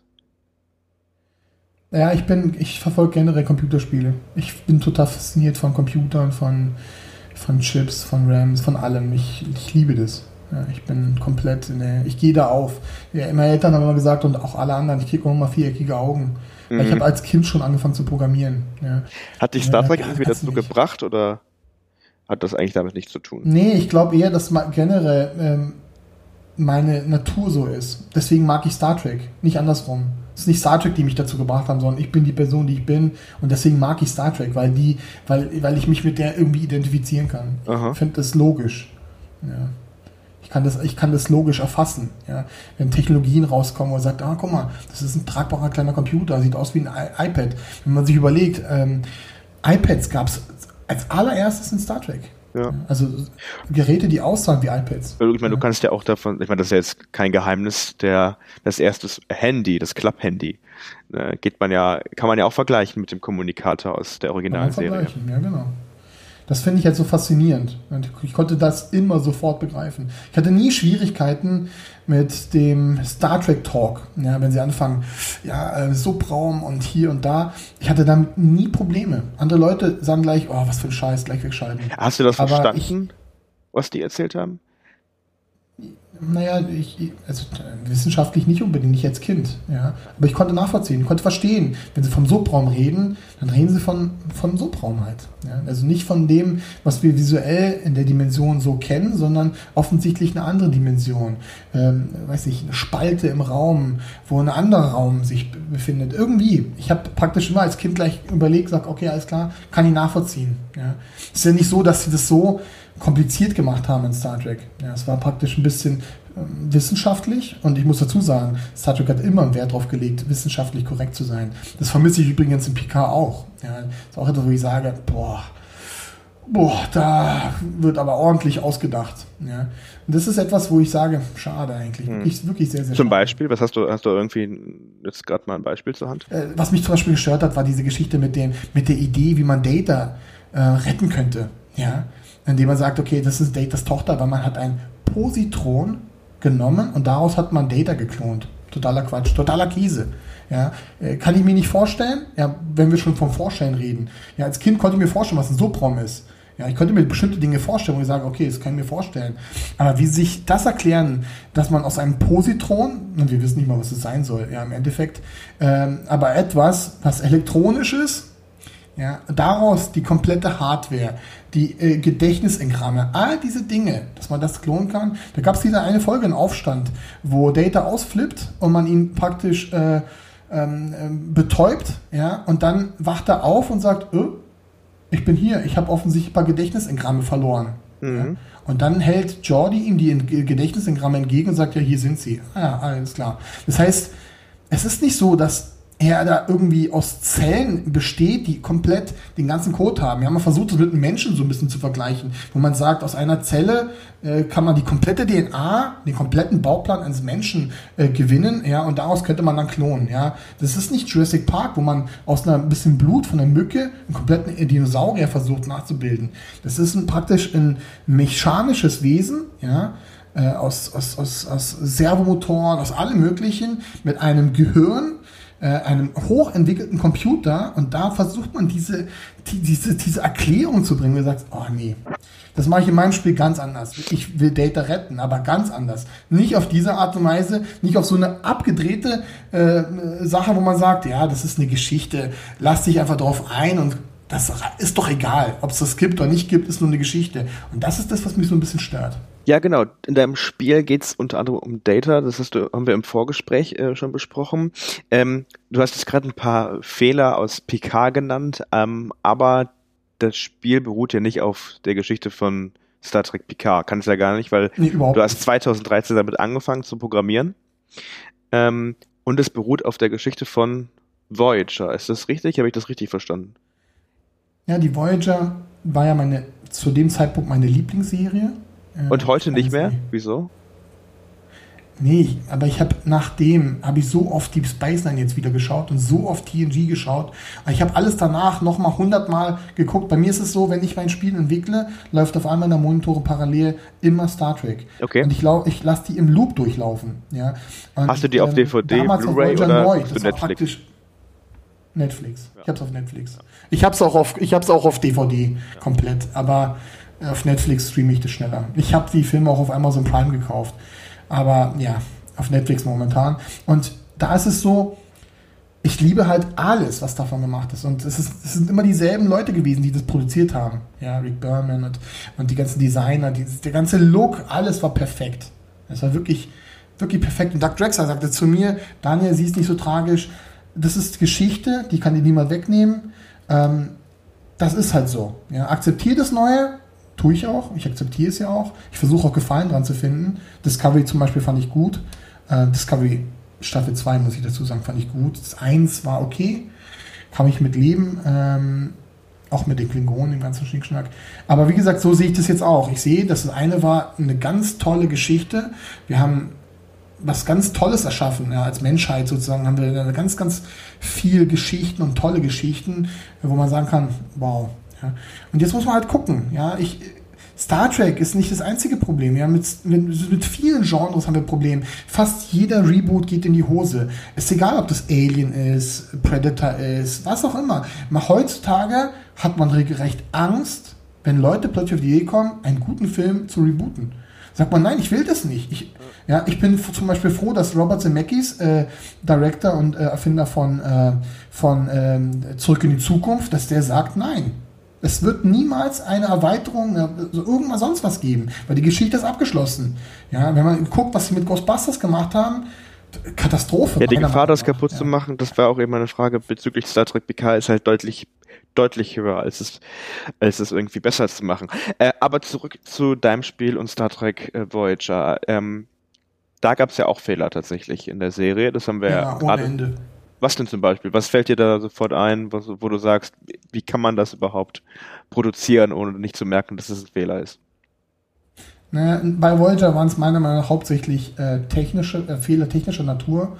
Da ist es dann so, man hat immer wieder versucht in der Serie bestimmte Dinge zu zu lösen, zu machen. Ja, Autoren hatten Ideen, äh, beispielsweise wenn es um den Data Flyer ging. Ja. Der Data Flyer muss jetzt ein Rennen äh, fliegen, dafür braucht er bestimmte technische Anlagen, äh, dann wird etwas, was man schon hatte während der Serie, dann wird es verworfen, dann wird das neu erfunden, dann wird das neu gepackt und insgesamt passt es dann nicht. Wenn man, und da ich ja das schon so lange mache und da ich auf Detailgenauigkeit ganz, ganz hohen Wert lege, ist es bei mir so, dass ich von jeder Episode ähm, ungefähr 150 Screenshots gemacht habe, ja, die mir relevant sind, wo ich sage, ah, ich gucke guck ins Detail und während ich, während meiner, meiner Arbeit, wegen all den Von allen Star Trek-Episoden oder von Voyager? Von Voyager. Jetzt nur von Voyager, weil die war ja mein Hauptaugenmerk bei meinem Spiel. Sprich, du hast und, von äh, jeder Episode von Voyager 150 Fotos. Ja, ungefähr. Das Jedes Mal, wenn ich was sehe. Oh, das sind, wie viel waren das? Sieben Staffeln zu je 20 Episoden. Eine Menge. Ja, 140. Äh, 20, 24 Episoden, das war eine Menge. Ja, ähm, und ich mache das deswegen, weil ich immer wieder gucke, sage, ah, okay, wie sieht der Korridor da aus? Wie sieht das Licht da aus? Es ist ja alles in SD. Ja, man, die Qualität ist schlecht. Wenn man heute sich das anguckt, dann ist das keine gute Qualität. Und gerade wenn man Details versucht zu catchen und so richtig einzufangen, dann muss man erstmal sich richtig viel Referenz holen, um das überhaupt bauen zu können. Ich bin nicht so jemand, der sagt, komm, ich muss das schnell, schnell, schnell machen. Ähm, mhm. ich mache das ja schon sieben Jahre am Stück äh, du bist alleine. Ich heute nicht aufgehört. Projekt, ich bin ja. ganz alleine. Ja. Ich mache das komplett alleine, weil ich sicherstellen will, dass das auch fertig geht und fertig wird. Ich habe immer den Eindruck, bei einer Teambildung, wenn ich die Leute nicht wirklich gut kenne und Leute kommen von außen, äh, dann kann viel kaputt gehen. Dann muss man sich auf jemanden verlassen, dann klappt es nicht. Das kann wieder dazu führen, dass man ähm, ja langsamer wird oder naja, ich, das dachte ich mir, ich mache das erstmal alleine, bis ich einen gewissen Punkt habe und ähm, ja, und äh, da gucke ich halt auf Detailgenauigkeit. Und bei, bei Voyager, da sind mir so viele Fehler aufgefallen. Da gibt es Folgen, da ist der Dataflyer so groß wie ein Typ 9 Shuttle. Dabei ist ein Typ 9 Shuttle dreimal kleiner. Ja, ähm, normalerweise dürfte die, der Dataflyer äh, gar nicht durch das Hangar-Tor Tor passen, ja, äh, weil so wie das konzipiert wurde, designtechnisch, passt einfach nicht. Das, das, der Dataflyer ist wesentlich größer. Äh, auch das komplette Interior, also praktisch die Innenräume vom Dataflyer, sind viel zu groß für das, was man von außen sieht. Ja. Ähm, all das Sogar ein Unterdeck? Ja, die haben, ja, die haben, die haben praktisch so ein leichtes Unterdeck, das ist richtig. Ja. Äh, und all das habe ich praktisch in meiner Vision meines Data Flyers äh, praktisch machbar gemacht. Ja? Und zwar so weitgehend, dass es eigentlich von einem Laien überhaupt nicht mehr zu erkennen ist. Und ja, Profis würden dann vielleicht sagen, naja, guck mal, das hast du aber jetzt, die Konsole ist jetzt umgestellt, damit die stand eigentlich da ein bisschen mehr da und da. Mhm. Aber tatsächlich kann man technisch gesehen das Ding nicht nachbauen. Das geht einfach nicht, weil das einfach nicht ganz akkurat ist. Ähm, das ist den Leuten, den vielen Leuten aufgefallen, die sagen, ja, das, die Voyager hat wie viel? 48 Shuttle oder so verloren während ihrer ganzen Zeit. Und da fragt man sich, wie ist es möglich, ähm, dass, ähm, dass die Autoren immer wieder neue Shuttle crashen lassen? Ja, Dabei hat die Voyager weder einen Hangar, der so groß ist, um all diese Shuttle äh, zu beherbergen, äh, noch haben sie die Ressourcen, weil sie ja eigentlich auf der Flucht, also auf dem Rückweg sind und die haben halt nicht wirklich Möglichkeiten. Sie haben die Ressourcen, die zu replizieren, meinst du? Ja, für all diese Fragen, ähm, Inkonsistenzen, äh, habe ich praktisch Lösungen. Ja. Eine große Inkonsistenz zum Beispiel ist auch der Warp 10 Flug von Tom Paris. Da gibt es diese eine Folge, wo Tom Paris und das ist eine Folge, die bei den meisten schlecht ankam. Ich persönlich fand sie ganz interessant, ähm, aber die meisten fanden sie recht schlecht, äh, wo Tom, Tom Paris praktisch die Warp-Barriere bricht und äh, mit Warp 10 im Endeffekt so schnell beschleunigt, dass er überall an jedem Punkt gleichzeitig ist. Mhm. Ja, praktisch auf der Erde und im Delta-Quadranten überall gleichzeitig aber im Nachhinein wieder zurückkommt und sich dann in so eine Eidechse verwandelt. Äh, er und die äh, Captain Janeway. Und dann haben sie auch noch Kinder. Ja, äh, das war so ein bisschen abgefahren, wo man sagt, oh. Aber haben wir nicht auch äh, schon dieses Warp-Problem in, ähm, in den originalen Filmen mit Transwarp? Ja, ja, natürlich. Ich glaube, das äh, zieht das sich schon so durch Star Trek durch, oder? Das ist ebenfalls, das zieht sich komplett durch. Äh, ich meine, mit dem Transwarp-Kanal hätten die äh, Borg jederzeit äh, den Alpha-Garanten stürmen können. Die haben ja auch die Schiffe und alles. Äh, das zieht sich da durch, aber es ist nicht ganz so offensichtlich. Ja. ja, das kann man dann irgendwie noch verkraften. Es ist ja so, man hat ja versucht, äh, die Voyager dann Staffel 7 irgendwie schnell beenden zu lassen. Deswegen kam man auf die Idee und sagt, okay, wie kommen die denn jetzt schnell zurück? Ja, das ist halt der Punkt. Ja. So, und du möchtest in deinem Spiel auch so ein bisschen diese Fehler, die in der Serie, vor allem technische Fehler, ähm, zu sehen sind, erklären. Ja, Oder ins gerade Licht drücken oder wie? Genau, was deine Motivation dahinter? Ja, ins gerade Licht drücken kann man so sagen. Nicht alles unbedingt. Ich, das meiste kann ruhig stehen bleiben, wie es ist. Aber der Punkt war, meine Motivation war, äh, etwas zu entwickeln wie Elite Force. Elite Force war ein Ego-Shooter im Jahr 2000. Es gab noch einen zweiten Teil, sehr erfolgreich. Mit Abstand einer der interessantesten Star Trek-Spiele, meiner Meinung nach. Äh, und ähm, da war ja, bei Elite Force war es ja die Voyager. Und ähm, man konnte auf diesem, äh, in diesem Spiel halt die komplette Voyager begehen. Man konnte sich alles angucken. Jedes Deck, 15 Decks hat die Voyager, man konnte sich halt alles angucken. Und selbst heute findet man, finde ich das immer noch sehr interessant, nur ist die Grafik, das komplette Spielprinzip halt ziemlich veraltet. Und ähm, da dachte ich mir damals, weil ich ein Fan von dem Spiel war, weil ich ein Fan von der Serie bin und weil ich total enttäuscht war, dass einfach nichts Gutes mehr rauskommt. Ja, dass man einfach sagen kann, es gibt nichts mehr, was wirklich, wirklich hochwertig und gut ist. Praktisch nur noch Fanprojekte, die gut sind, wo man sagt, oh, das gefällt mir, das ist auch gut, auch gut gemacht. Also die nachfolgenden Spielproduktionen äh, hast du als minderwertig empfunden? Ja. ja. Ah, nicht nur ich, äh, die Ratings generell waren, waren niederschmetternd. Ja. Das letzte offizielle Star Trek-Spiel, woran ich mich jetzt erinnere, und ich rede jetzt nicht von Handy-Games oder von Star Trek Online. Star Trek Online finde ich generell auch noch mit Abstand eins der interessantesten, auch wenn es mir persönlich nicht so zusagt, einfach weil die äh, Scalings komplett out of scale sind, also die Größenverhältnisse sind einfach nicht richtig. Ja. Das mag ich nicht. Ähm, also meinst du jetzt zum Beispiel die großen Räume? Haben. Naja, ich gebe ein Beispiel. Da ist, äh, wenn man äh, auf der Brücke der Voyager ist, ist die, ist die Decke 20 Meter hoch.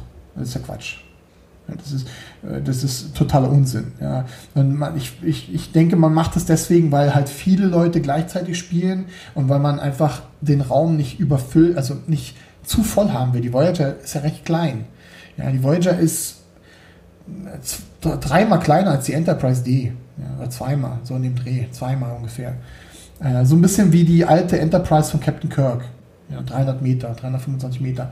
Und, ähm, und die Brücke ist klein. Ja, ich ich habe mir das mal in VR angeguckt, also meine eigene Brücke, die ich nachgebaut habe. wenn ich drauf bin, denke ich mir so, wow, ist schon, ist ein kleiner Raum, ja, äh, und ist beeindruckend, aber es ist ein kleiner Raum. Und ich denke, bei Star Trek Online, gerade weil man so viele Menschen haben will, ist es halt drin. Aber dennoch finde ich, dass die immer noch am besten sind von dem, was da ist. Ja, aber nicht so gut, wie das man von früher entwickelt hat. Ist dein Spiel ein VR-Spiel? Mein Spiel wird eine Art Open World, Ego-Shooter, RPG. Online oder auf, äh, lokal auf dem Computer? Die Demo erstmal lokal, aber definitiv online später. Definitiv. Multiplayer, ganz sicher. Ich habe ganz große äh, Sachen vor mit Multiplayer. Ich bin äh, immer schon ein großer Fan von Unreal Tournament gewesen. Äh, einer der Gründe, warum ich auch jetzt auf Epic seit 2014 umgestiegen bin. Ich war vorher auf Unity Basis, bin dann später auf Epic umgestiegen. Das ist die Programmierbasis. Erklär uns das mal. Das ist die, das ist die Game Engine äh, von Epic. Epic ist ja der äh, Entwickler von Unreal, Unreal Tournament. Ja, das sind ganz bekannte Titel von denen. Von Fortnite zum Beispiel. Fortnite ist von Epic. Ja, heute kennen alle nur Fortnite, aber früher, was heute Fortnite ist, war früher Unreal Tournament. Und Unreal Tournament hatte äh, ein unglaublich gutes Gameplay es gibt eine Beta, die momentan äh, in Entwicklung ist, ähm, wird frei entwickelt von allen möglichen Leuten. Kann man sich runterladen. Äh, und ähm, damals im Jahr 2000, 2004 und 2000, da gab es zwei Versionen, die rauskamen, da gab es ein, ähm, ähm, ein Mod, also praktisch ein Gameplay-Mod, ähm, nichts, was man zusätzlich installiert, sondern es ist teilweise dabei, also es ist immer dabei gewesen, ähm, eine Art Spielprinzip, das nannte sich äh, Assault. Und Assault war mega spannend. Ja, darum ging es, dass ein Gegner den anderen angreift und sobald er ihn besiegt hat, äh, wird, wird eine Zeit gestoppt, also praktisch da läuft eine Zeit. Und dann muss der, der besiegt wurde, die, äh, im Umkehrschluss der Angreifer sein. Und der, der vorher angegriffen hat, ist der Verteidiger und muss aber jetzt seine Zeit äh, die er gebraucht hat, um den anderen zu besiegen, äh, halten. Und wenn der neue äh, Angreifer diese Zeit unterbietet, dann äh, hat er gewonnen. Ja, super, super spannend. Ich finde es schade, dass das heute eigentlich in keinem Spiel mehr zu sehen gibt. Genau sowas baue ich wieder ein. Also all das, was richtig stark war im Jahr 2000, all das hole ich wieder zurück. Ich glaube, dass man heutzutage vergessen hat, äh, wie vernünftige Spiele funktionieren, weil man heute alles ähm, aus einer Perspektive sieht, wo man sagt, man hat 20 Jahre Spielerfahrung und mehr, viel mehr, 30, 40 sogar schon. Und das meiste, was man macht, ist, man verwendet bereits vorhandene Frameworks von Spielen und die modifiziert man, die baut man ein bisschen aus und da kommt ein bisschen dazu und dazu. Aber das reicht halt als Spielkonzept nicht, als Spielprinzip nicht. Und ich versuche genau das, was mir persönlich viel Spaß gemacht hat, und ich glaube, ich bin wirklich ein guter Kenner, wenn es um Spiele geht, aber auch um Star Trek, dass ich genau diese beiden Sachen so gut kombiniere, dass daraus was Spannendes wird. Ich hoffe zumindest. Also das ist meine, meine neue Absicht. Du hast eben gesagt noch, dass ähm, man Data retten kann. Ähm, mhm. Wie passt das in Voyager rein? Und wo kommt das her, die Idee? Ähm, ich war, ich war immer ein Fan von TNG und von Data ganz besonders. Und äh, in Nemesis, als Data praktisch zerstört wurde, hat mich das persönlich echt genervt. Ich war wirklich genervt. Ja, und dabei bin ich nicht einmal ein Übertracky. Ja, ich bin keiner, der jetzt mit Klamotten rumläuft oder, oder sich Ohren ranklebt, das nicht, gar nicht. Ja. Aber mich hat es gestört, im Kino äh, da zu sitzen und zu sehen, wie mein Lieblingscharakter plötzlich da drauf gehen muss. Auch wenn es ein heroischer Tod war, aber hat mich genervt. So, und ähm, damals in 2013, als ich dann dachte, ich mache jetzt ein Spiel und gleichzeitig werde ich dann meinen Lieblingscharakter wiederholen, da war die Idee, wie mache ich das? Wie kann ich den äh, zurückbringen? Ja? Und die einzige Erklärung, die ich jetzt äh, also bringen würde, die auch Star Trek-like ist, alte Zeitreise. Ähm, und nicht nur Zeitreise, sondern Zeit und Raum. Reise sozusagen. Weil die, äh, weil die Voyager ist ja im Delta-Quadranten. Und mein Spiel ähm, handelt irgendwo zwischen, ja, wahrscheinlich irgendwo zwischen Staffel 3 und Staffel 4. Vermutlich so Staffel 4, so in dem Dreh. Mhm. Also die sind noch in der Hälfte beim Rückweg, irgendwo da. Und da ist der Punkt, meine Idee ist die, dass ähm, man einen Fenrich spielt, irgendeinen unbekannten Charakter, äh, den man so nicht aus der Serie kennt, praktisch man selber kann Teil der Crew sein. Der Brückencrew Und, äh, nee, der Brückencrew nicht. Man ist einfach nur ein Crewmitglied, was man eigentlich nie gesehen hat. Okay. Brücken, Brückencrew ist immer die, die auf der Brücke äh, Dienst hat. Das sind praktisch diese neun, acht Leute, Ja. wie viele sind.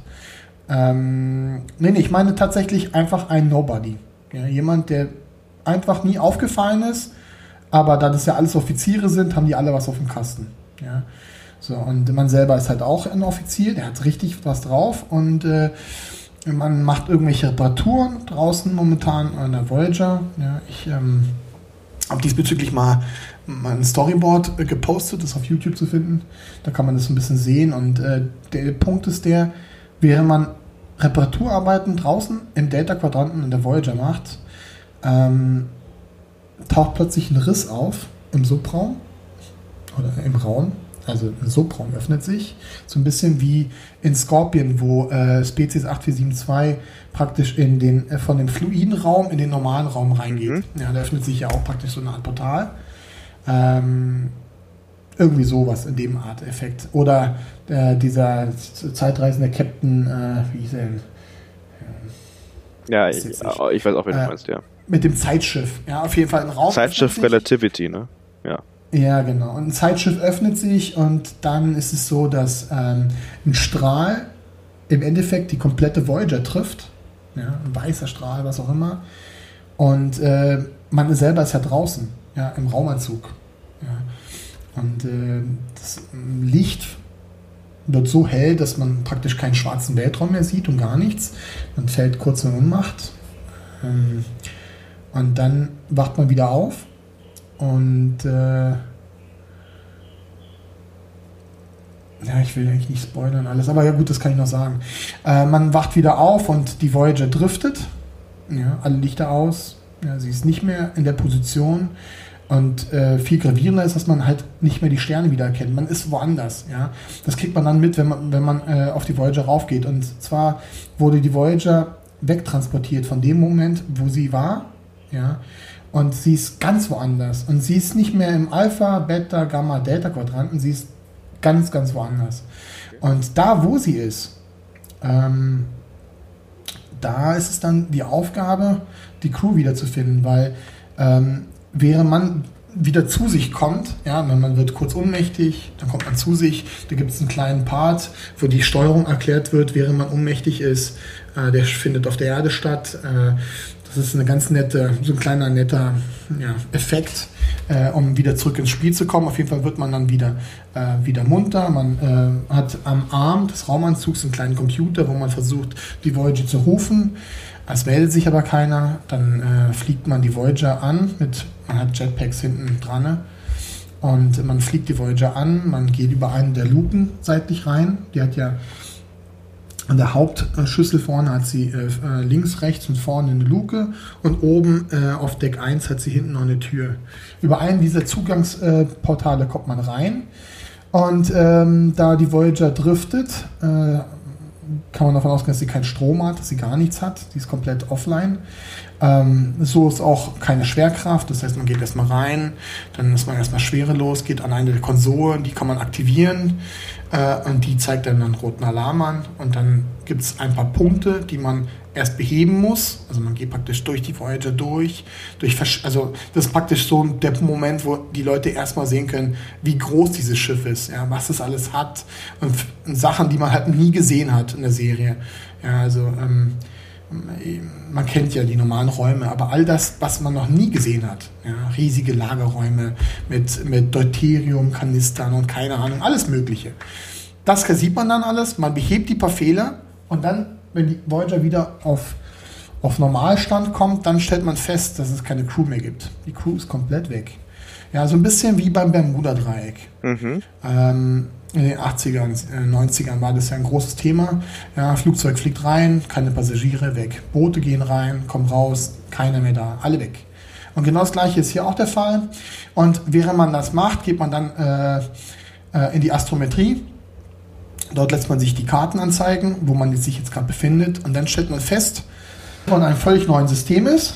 alles unbekannt. Da gibt es einen Hauptplaneten, der ist dann äh, so zerstört wie Kronos. Äh, sieht doch dann so ähnlich aus. Äh, um ihn herum äh, ist ein riesiger äh, Asteroidengürtel. Und äh, dort im Asteroidengürtel, dort gibt es eine Station. Das ist meine Station, die ich äh, praktisch selbst ausgedacht habe, mein eigenes Design, alles ist meins. Äh, und da versucht man die ersten Antworten zu finden, wo ist meine Crew, was mache ich. Um, äh, um, diese, äh, um diesen Planeten, der zerbrochen ist, und diese Asteroidengürtel, da gibt es acht, neun, ähm, sagen wir mal, flache Erde, Weltkonzeptstationen, will ich mal so sagen. Praktisch kleine, äh, kleine Welten, ja, die künstlich, also künstliche kleine Planeten, aber kein Planet als solches, sondern eine Art riesige Raumstation, äh, wo Habitate sind. Meer, Wüste, Dschungel. Und jeder hat so seine eigene Spezies, seine eigenen Völker, die da verteilt sind. Ja? Und jetzt muss man gucken, dass man rausfindet, warum ist die Voyager da? Warum ist die Crew weg? Wo ist die Crew? Kann man die Crew retten? Sind, leben die noch? Leben die nicht? Und dafür muss man jetzt praktisch jede dieser Habitate besuchen, gucken, so ein bisschen wie bei Zelda, ja, wo man dann gesagt, okay, ähm, das ist ja interessant, ja, da hast du deine, bei Zelda hast du Schlösser oder Burgen oder was auch immer. Und dort hat man halt diese Habitate, wo man dann hingeht und sagt, okay, das, das, das und das und das äh, wird es geben, ja, und äh, also es geht auch viel um Erkundung es ist Erkundung und dann kommt halt Action, ja, Spannung. Und da kommt dann der Punkt mit Data. Ja, ähm, in dem Raum, wo man sich befindet, der ist außerhalb von Zeit und Raum, so wie man ihn kennt. Ähm, da wird es Portale geben. Die Portale ähnlich wie bei den, I äh, äh bei den Ikosa, hießen Ikosa, diese, äh, dieses Volk, äh, was Picard mal fasziniert hatte, äh, die halt auch Portale hatten und überall hingehen konnten. So eine ähnliche Portale wird es auch in dem Spiel geben. Und da wird es ein Portal geben, was zu dem Punkt führt, Nemesis, ja, wo man praktisch in diesem einen Moment, wo Data den Phaser bedrückt, wo man ihn praktisch sich rausziehen kann. Man kann ihn praktisch mit einer Art Schutzschildvorrichtung, die man da findet, äh, versehen. Man kann ihn retten. Man kann ihn irgendwie so retten, dass diese Explosion ihm nicht, äh, nichts antut. Ja? Und dann kann er halt dort geborgen werden. Ja. Im Endeffekt, was ich mir dachte, ist, weil der Data danach nicht mehr vorkommt und wenn ich den Kanon nicht kaputt machen will, ziehe ich Data praktisch in den Ort, wo ich selbst mich befinde. Mhm. Ja, so dass er praktisch da lebendig ist und von dort aus kann er seine Reise ja zurückführen, weil er ist ja, er kann ja ewig leben im Endeffekt, solange seine äh, Teile funktionieren und dann kommt er irgendwann mal auch wieder an. Ja, ich ähm, ja, das ist so ein Ansatz gewesen, wo ich sage, okay, das mache ich. Das klingt alles sehr, sehr spannend. Hat das Spiel schon einen Namen? Es hat noch keinen Namen. Jetzt momentan habe ich noch meinen äh, offiziellen Projektnamen, den ich vor zwei Jahren geändert habe in STVGP. Das war die, der Moment, als CBS anfing, alle äh, Star Trek Fanprojekte äh, praktisch zu verbieten und zu, ähm, ja, zu unterlassen zu lassen. Und äh, da habe ich, das hieß vorher Star Trek Voyager Game Project und ich hatte Star Trek als Namen tatsächlich drin. Und dann mhm. dachte ich mir, oh, äh, ich mache das jetzt erstmal weg. Ich mache erstmal STVGP, weil das kann alles heißen, auch wenn jeder weiß, was es eigentlich genau heißt. Ähm, ich will ja keinen Stress mit denen. Ich, ich will denen ja nicht schaden. Ähm, wir Fans wollen denen ja generell nicht schaden. Ähm, ganz im Gegenteil, wir wollen ja, dass dieses Franchise Star Trek als Franchise praktisch auch weiterlebt. Äh, die wenigsten wissen, dass als Captain Kirks äh, Show abgesetzt wurde damals nach der dritten Staffel, da waren es die Leute, die Fans, die es dazu gebracht haben, dass überhaupt Motion Picture rauskam. Also das waren die Fans, die praktisch das geschafft haben, dass diese komplette, also das Franchise wieder zurückkommt. Ja, und auch jetzt sind es wieder die Fans, die das Ganze versuchen rauszuholen. Aber sie machen es halt momentan wirklich einem sehr schwer, ähm, da das auch zu also zu mögen. Ja? Und das, ich wieder auch hier wieder, ich spreche nur von mir selber. Ich bin, ich bin, ich gehe da sehr, sehr tief rein. Ich habe mit einem guten Freund von mir geredet, der Picard total genießt. Ähm, ein super Musiker, der auch für mein Spiel die Musik machen möchte und machen wird. Also ich hoffe es zumindest. Er sagte zumindest, er möchte es gerne machen. Und äh, ich freue mich auch, weil er wirklich sehr begabt ist und sehr gut ist. Und er genießt halt Picard. Er liebt es. Von Anfang bis jetzt, alles fand er toll. Ja, und als wir diskutiert haben, da hat sich dann wirklich rausgestellt, dass er gar nicht so in die Tiefe geht, wie ich es tue. Ja, ich gucke sofort, ja, der Verweis, das stimmt nicht, das haben sie nicht gesagt oder das und jenes. Ich gucke da viel, viel genauer hin. Ähm, und er tut es halt nicht. Und viele, die das genießen, die sagen, hey, ich, ein anderer Freund von mir, der für Star Trek Online arbeitet, auch ein sehr begabter 3D-Künstler, äh, Artist, äh, der sagt auch zu mir, Daniel, ich äh, habe gar keine Erwartung von der Serie. Ja. Ich gucke sie mir einfach an und versuche sie zu genießen. Ja. So wie sie ist, spielt gar keine Rolle. Und das versuche ich jetzt auch. Ich denke mir, okay, lass es. Ich, äh, und wenn man, wenn man das macht, dann kann man sie vielleicht auch wirklich genießen. Ein bisschen wie bei Star Trek Discovery, weil viele Leute fanden auch Discovery nicht gut. Und ich persönlich finde Staffel 2 mega, mega gut. Ja. Zurück zum Spiel. Hast du schon ein Datum oder irgendeinen Zeitraum, wo man damit rechnen kann, dass es verfügbar wird oder zumindest die erste Version spielbar wird? Also meine allererste Alpha wollte ich jetzt im Sommer rausbringen. Ähm, 2020, aber ich muss dazu Jahr. sagen, dieses Jahr. Dieses Jahr im Sommer will ich die erste Alpha rausbringen. Ich arbeite gerade sehr viel am Gameplay dass alles so funktioniert, dass man etwas rausbringen kann, wo die Leute erstmal gucken können. Sagen können, ah, ich kann ein Raumschiff äh, fliegen, ich kann landen auf einer Station, ich kann Asteroiden kaputt machen, ich kann durch Porta Portale fliegen, ähm, solche Geschichten. Ja. Erstmal ganz basic, ganz Anfang äh, und ganz leicht, noch keine Geschichte als solches. Also es ist nicht so, dass man jetzt Teil der Geschichte spielt. Eine Art Replay außen vor. Das ist erstmal nur so ein Gefühl, wo die Leute sagen, weil ich habe ja viele Fans, äh, die mich auch baken, wo sie sagen, äh, ich würde gerne und ich und ich will jedem Einzelnen die Möglichkeit geben, endlich mal was zu spielen, wo sie sagen können, ah, endlich haben wir was Spielbares. Weil ich ähm, poste immer wieder Gameplay-Videos von, von bestimmten Szenen, ja, wo ich zum Beispiel mit einem Dataflyer durch ein Asteroidenfeld fliege und dort Asteroiden abschieße. Ja. Und das klingt gut und es sieht gut aus, aber sie können es halt nicht spielen im Moment. Ja. Ich teste, ich mache auch viele Videos mit meiner VR-Brille, weil der Ansatz ist, dass ich von Anfang an gesagt habe, wenn ich es mache, mache ich es parallel auf jeden Fall auch für VR, weil ich das Thema super unglaublich spannend finde. Äh, und wenn Sie das sehen, dann sehen Sie, wie ich einen Phaser in der Hand halte, Star Trek-Zeichen äh, in den Boden reinbrenne mit dem Phaser. Ähm, all solche Geschichten, Drohnen abschieße, aber sie können es halt im Moment noch nicht selber spielen, weil dafür äh, müsste ich äh, noch mehr tun. Also wenn die erste Erfahrung rauskommt, soll sie keine schlechte sein, sondern die Leute sollen so gut wie keine Fehler sehen, ja, das soll einigermaßen flüssig laufen und dann wissen sie, worauf sie sich da einlassen können, also was da auf sie zukommen könnte. Also das ist für diesen ähm, Sommer geplant. Ja, ich hoffe. Ich hoffe, die ursprüngliche Planung war 2018, Dezember. Äh, das hat dann nicht geklappt wegen CBS. Ich habe dann alles umgestellt. Ich habe dann angefangen, meine eigenen Entwürfe vorzuziehen, weil die Geschichte um die Voyager herum beinhaltet ja eine komplett neue Zivilisation, was komplett Neues. Ja? Und alles, was neu ist, ist nicht Star Trek. Das gehört mir. Das ist meine eigene Vorstellung, meine eigene Idee. Und äh, das kann ich bauen, ohne Angst haben zu müssen, dass mir irgendjemand das Projekt madig macht. Also, dass ich das irgendwie schließen muss oder so. Äh, ja, das ist praktisch der Hauptgedanke. Welche Betriebssystem wird es laufen? Und was wird ähm, es kosten vor allem? Ja, das Kosten kann ich noch gar nicht sagen. Das sind so die Standardpreise. Ist nicht 30 Euro, 40 Euro, vielleicht 60, ich weiß nicht. Das ist der Standard, den es so gibt für Spiele. Ähm, das weiß ich aber noch nicht. Da, daran denke ich noch gar nicht, ehrlich gesagt. Das ist noch gar nicht wichtig. Ähm, das ist, muss ich auch dazu sagen, das ist nicht mein Hauptding. Also ich mache das nicht wegen des Geldes. Du machst es nebenbei, neben der Arbeit. Deswegen, ich mache das alles parallel in der Arbeit. Etwa fünf Stunden am Tag jeden Tag. Ich habe über 8000 Stunden schon investiert in das Projekt. Und der Punkt ist der, ich mache das aus Leidenschaft. Ja?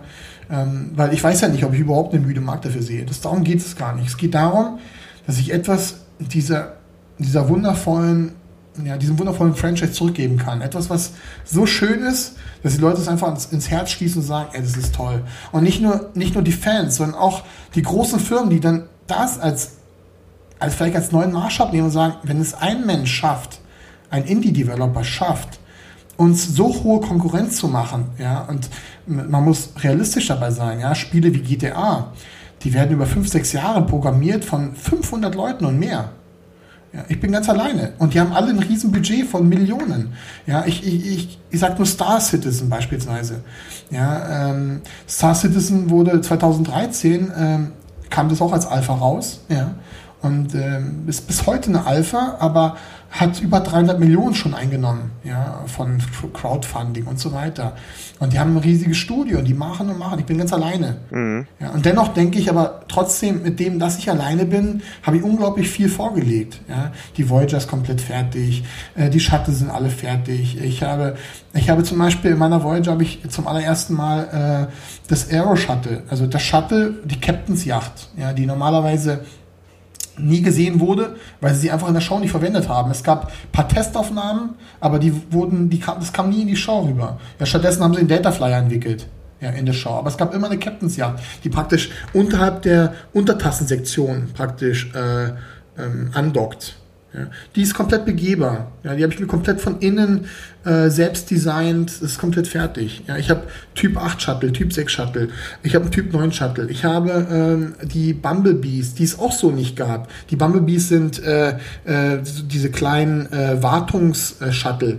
Ja, äh, man kennt sie auch hauptsächlich aus dem alten Star Trek. Ja, das sind so gelbe kleine Shuttle. Mhm. Aber auch das Design ist komplett eigendesignt, komplett auf meine eigene Basis, so wie ich mir vorstellen würde, äh, wie ein Voyager-Ding aussehen könnte. Ja. Die Hangar sind bei mir deutlich größer. Es gibt den Original-Hangar, den man vom Fernsehen kennt, aber dahinter gibt es einen Zweithangar, der das erklärt, warum es so viele Shuttle gab. Ja, äh, wir gehen noch viel weiter. Ich habe ja äh, unterhalb des, äh, äh des Haupthangars habe ich ja einen zweiten Hangar im Endeffekt, wo es äh, riesige Industriereplikatoren gibt, mit denen man Bauteile replizieren kann, um Shuttle zu bauen. Das heißt, die Crew ist in der Lage, eigene Shuttle zu entwickeln. All diese Geschichten habe ich praktisch aus eigenem Antrieb hinzugefügt. Praktisch. Ich füge all das hinzu, was fehlt. So ein bisschen wie so ein Puzzle, ja, wo man sagt, okay, ich habe das alles, das Offizielle, das ist alles da. Aber drumherum fehlt noch unglaublich viel. Und das habe ich alles hinzugefügt. Ja. Ich habe ich hab beispielsweise, ich habe auch Fahrzeuge.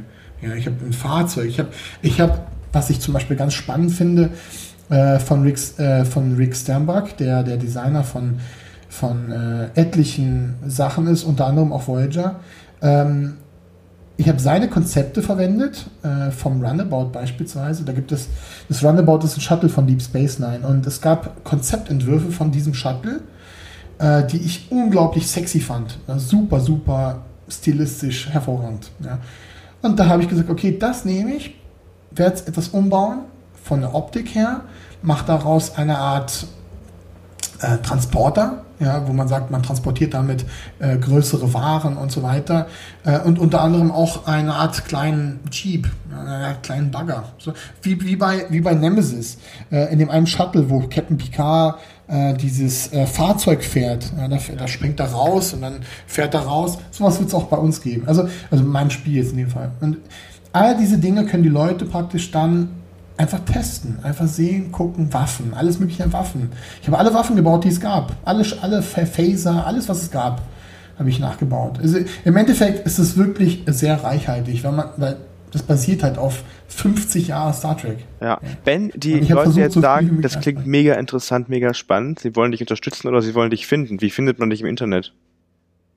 Und dein Projekt vor allem. Ja, da bin ich immer sehr zurückhaltend. Äh, die, die mich bis jetzt finden, finden mich irgendwie durch Glück. Ähm, aber wer mich wirklich finden möchte, ein bisschen was rausfinden möchte, der kann einfach bei Facebook STVGP eingeben und dann kommt er zumindest auf meine Facebook-Seite. Und da gibt es auch die äh, Informationen, die Bilder und alles zu dem Spiel. Da gibt es theoretisch gesehen das meiste oder vieles, nicht das meiste, aber vieles. Ich musste vieles rausnehmen, als anderthalb Jahren zuvor äh, CBS angefangen hat, alles kaputt zu machen. Auf ArtStation, äh, ich habe eine Webseite, äh, da können die Leute in der Regel fast alles sehen, was ich bis jetzt gemacht habe. Da sieht man Korridore, Jeffreys Röhren, man sieht ähm, die einzelnen Räume, wie, wie ich sie begehe, Holodecks und die Krankenstation, äh, den Platz vom Doktor, alles. Selbst Sachen, die man nicht gesehen hat, ja, gerade die Krankenstation. Man, man sieht immer nur bestimmte Winkel, ja, aber man sieht halt nicht alles. Aber es gibt halt hintere Räume, die man so nie gesehen hat. Ja, auch auch äh, Stasisbetten, die man so nie gesehen hat. Ja, wo ich dann sage, okay, das war sicher der Platz, wo die dann die Leute in Stasis gehalten haben. Dann habe ich mir meine eigene Überlegung gemacht, wie kann man das, wie kann das aussehen, damit das irgendwie zum Design insgesamt passt. Ja, was was Neues. Ja. Das alles kann man auf ArtStation sehen. Äh, ja, ansonsten unter, auf Instagram bin ich unter STVGP auch zu finden, genau wie unter Twitter. Okay. Ähm, das sind so Sachen, da kann man das finden. Also unter STVGP auf Twitter, Instagram und Facebook ähm, verlinken wir in den Show Notes. Da gibt es alle oder zumindest viele Bilder und äh, Eindrücke, wie du gesagt hast. Kann man dich ähm, ja, Bilder, irgendwie unterstützen, wenn jetzt irgendwelche Leute draußen sagen, das ist äh, so ein spannendes Projekt, da würden sie dir gerne irgendwie bei unter die Arme greifen, sei es finanziell oder inhaltlich? Ich habe tatsächlich habe ich äh, Patreon als, äh, als äh, Unterstützerplattform. Ich weiß nicht, ob du es kennst, nicht kennst. Äh, Patreon ist eine Webseite, da können die Leute halt baken und wenn man unter Patreon geht und äh, ich sag mal Patreon slash Game Maker eingibt, dann kommt man direkt auf meine äh, Seite. Also www.patreon.com slash GameMaker. Äh, und äh, aber ich habe sie auch von ArtStation aus verlinkt. Also eigentlich kommt man, glaube ich, auch von Facebook drauf. Ich mache nicht damit wirklich äh, groß ähm, wie soll ich sagen, Werbung. Äh, beispielsweise habe ich ganz, ganz selten in meinen Posts auf Facebook irgendwelche Hinweise zu dieser Plattform. Mhm. Äh, meistens sind es Leute, die mich persönlich in einer persönlichen Nachricht anschrei also anschreiben äh, auf Facebook, weil ich auch da wieder keinen Stress haben möchte. Ja, ich, geht mir nicht darum, äh, hier Geld zu verdienen. Es ist hilfreich, weil ich kaufe mir hauptsächlich damit Assets äh, und äh, ähm, Programmierlösungen für die Game Engine. Das ist die Haupt, der Hauptzweck, was ich da mache hauptsächlich. Oder Tools ja, für Blender. Ich arbeite mit Blender zum Beispiel und andere Dinge. Ich hatte vorher mit Max gearbeitet. Viele Plugins, die ich da verwendet habe, habe ich mit den Geldern bezahlt, die ich über diese Patreon-Sache bekomme. Ähm, ja, darüber könnte man theoretisch.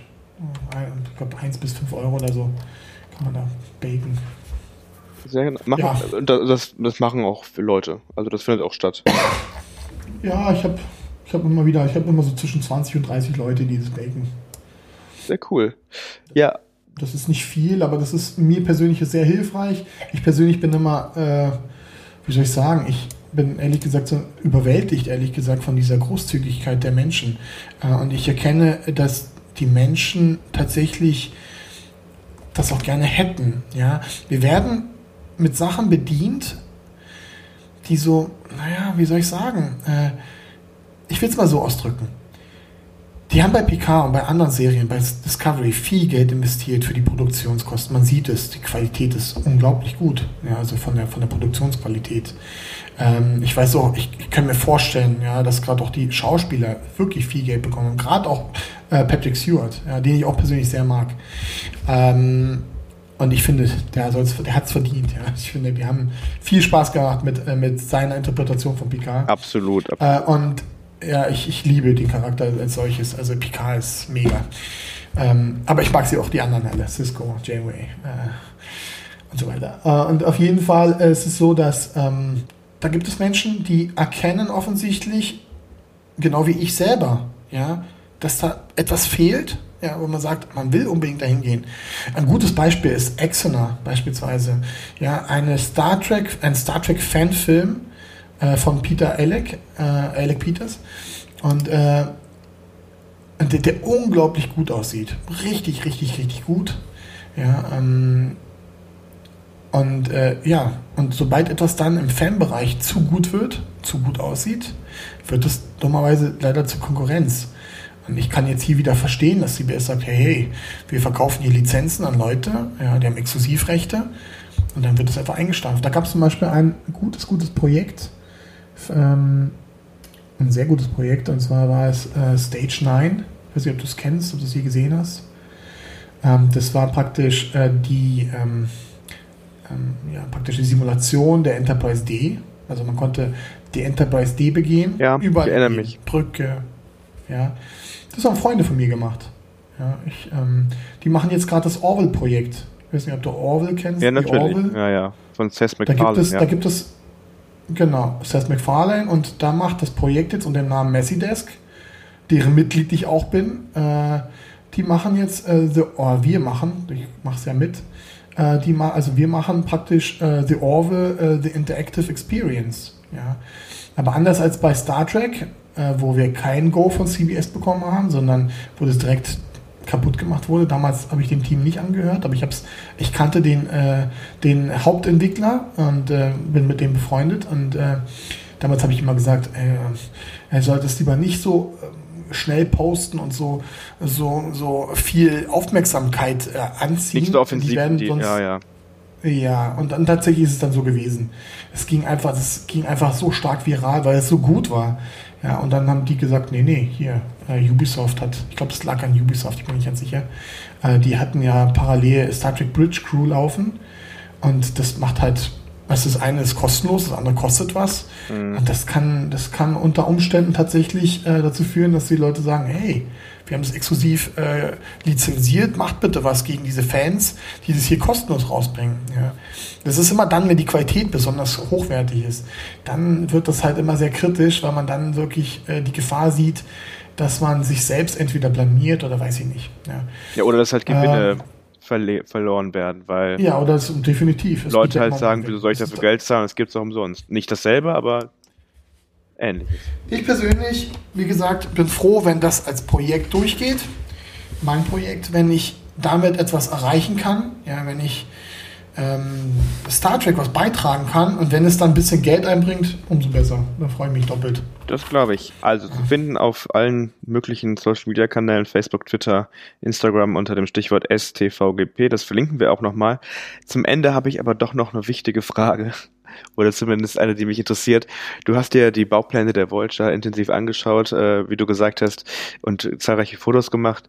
Wo befinden sich die Toiletten auf dem Raumschiff?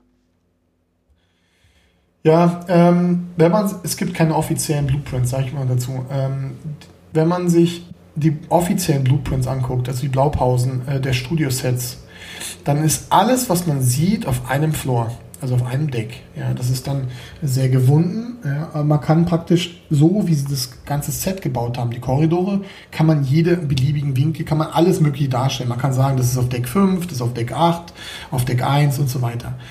Ähm, es gibt inoffizielle Blueprints, ja, die alle 15 Decks abgedeckt haben und dort gibt es Toiletten.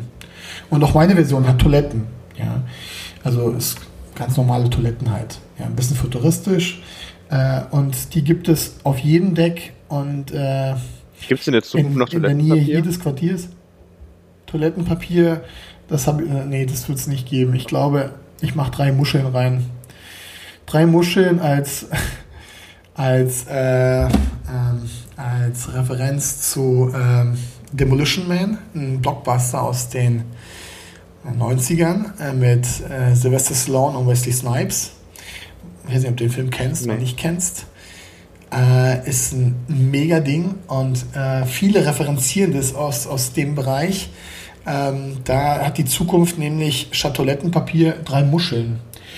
Und äh, es gibt eine lustige Szene, wo Sylvester Stallone äh, praktisch aufgetaut wird. Er war äh, eingefroren, wurde aufgetaut, ist dann in der Zukunft plötzlich und äh, muss auf Toilette.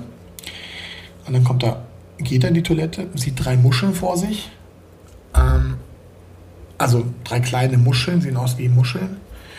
Äh, neben der Toilette halt. Und dann kommt er raus und sagt, ähm, ich finde das Toilettenpapier nicht. Und dann lachen alle in dem Raum, wo er sich befindet. Und sagen, der weiß nicht, wie man die Muscheln äh, verwendet. Und dann, bis heute weiß keiner, wie man die Muschel verwendet. Es wird nie erklärt, aber es ist ein lustiger Gag im Film. Ja. Und das als Referenz könnte ich mir vorstellen, nutze ich auch.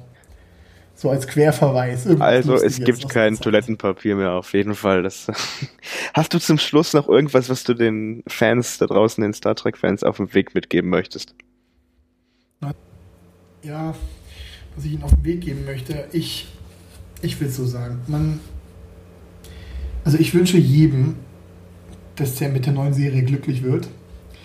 Ich, äh, ich, äh, ich will ihnen Hoffnung zusprechen und sagen, ich glaube, Star Trek kriegt doch hier die Wende, weil jedes, also jede Show hatte Anfangsschwierigkeiten, das war immer so.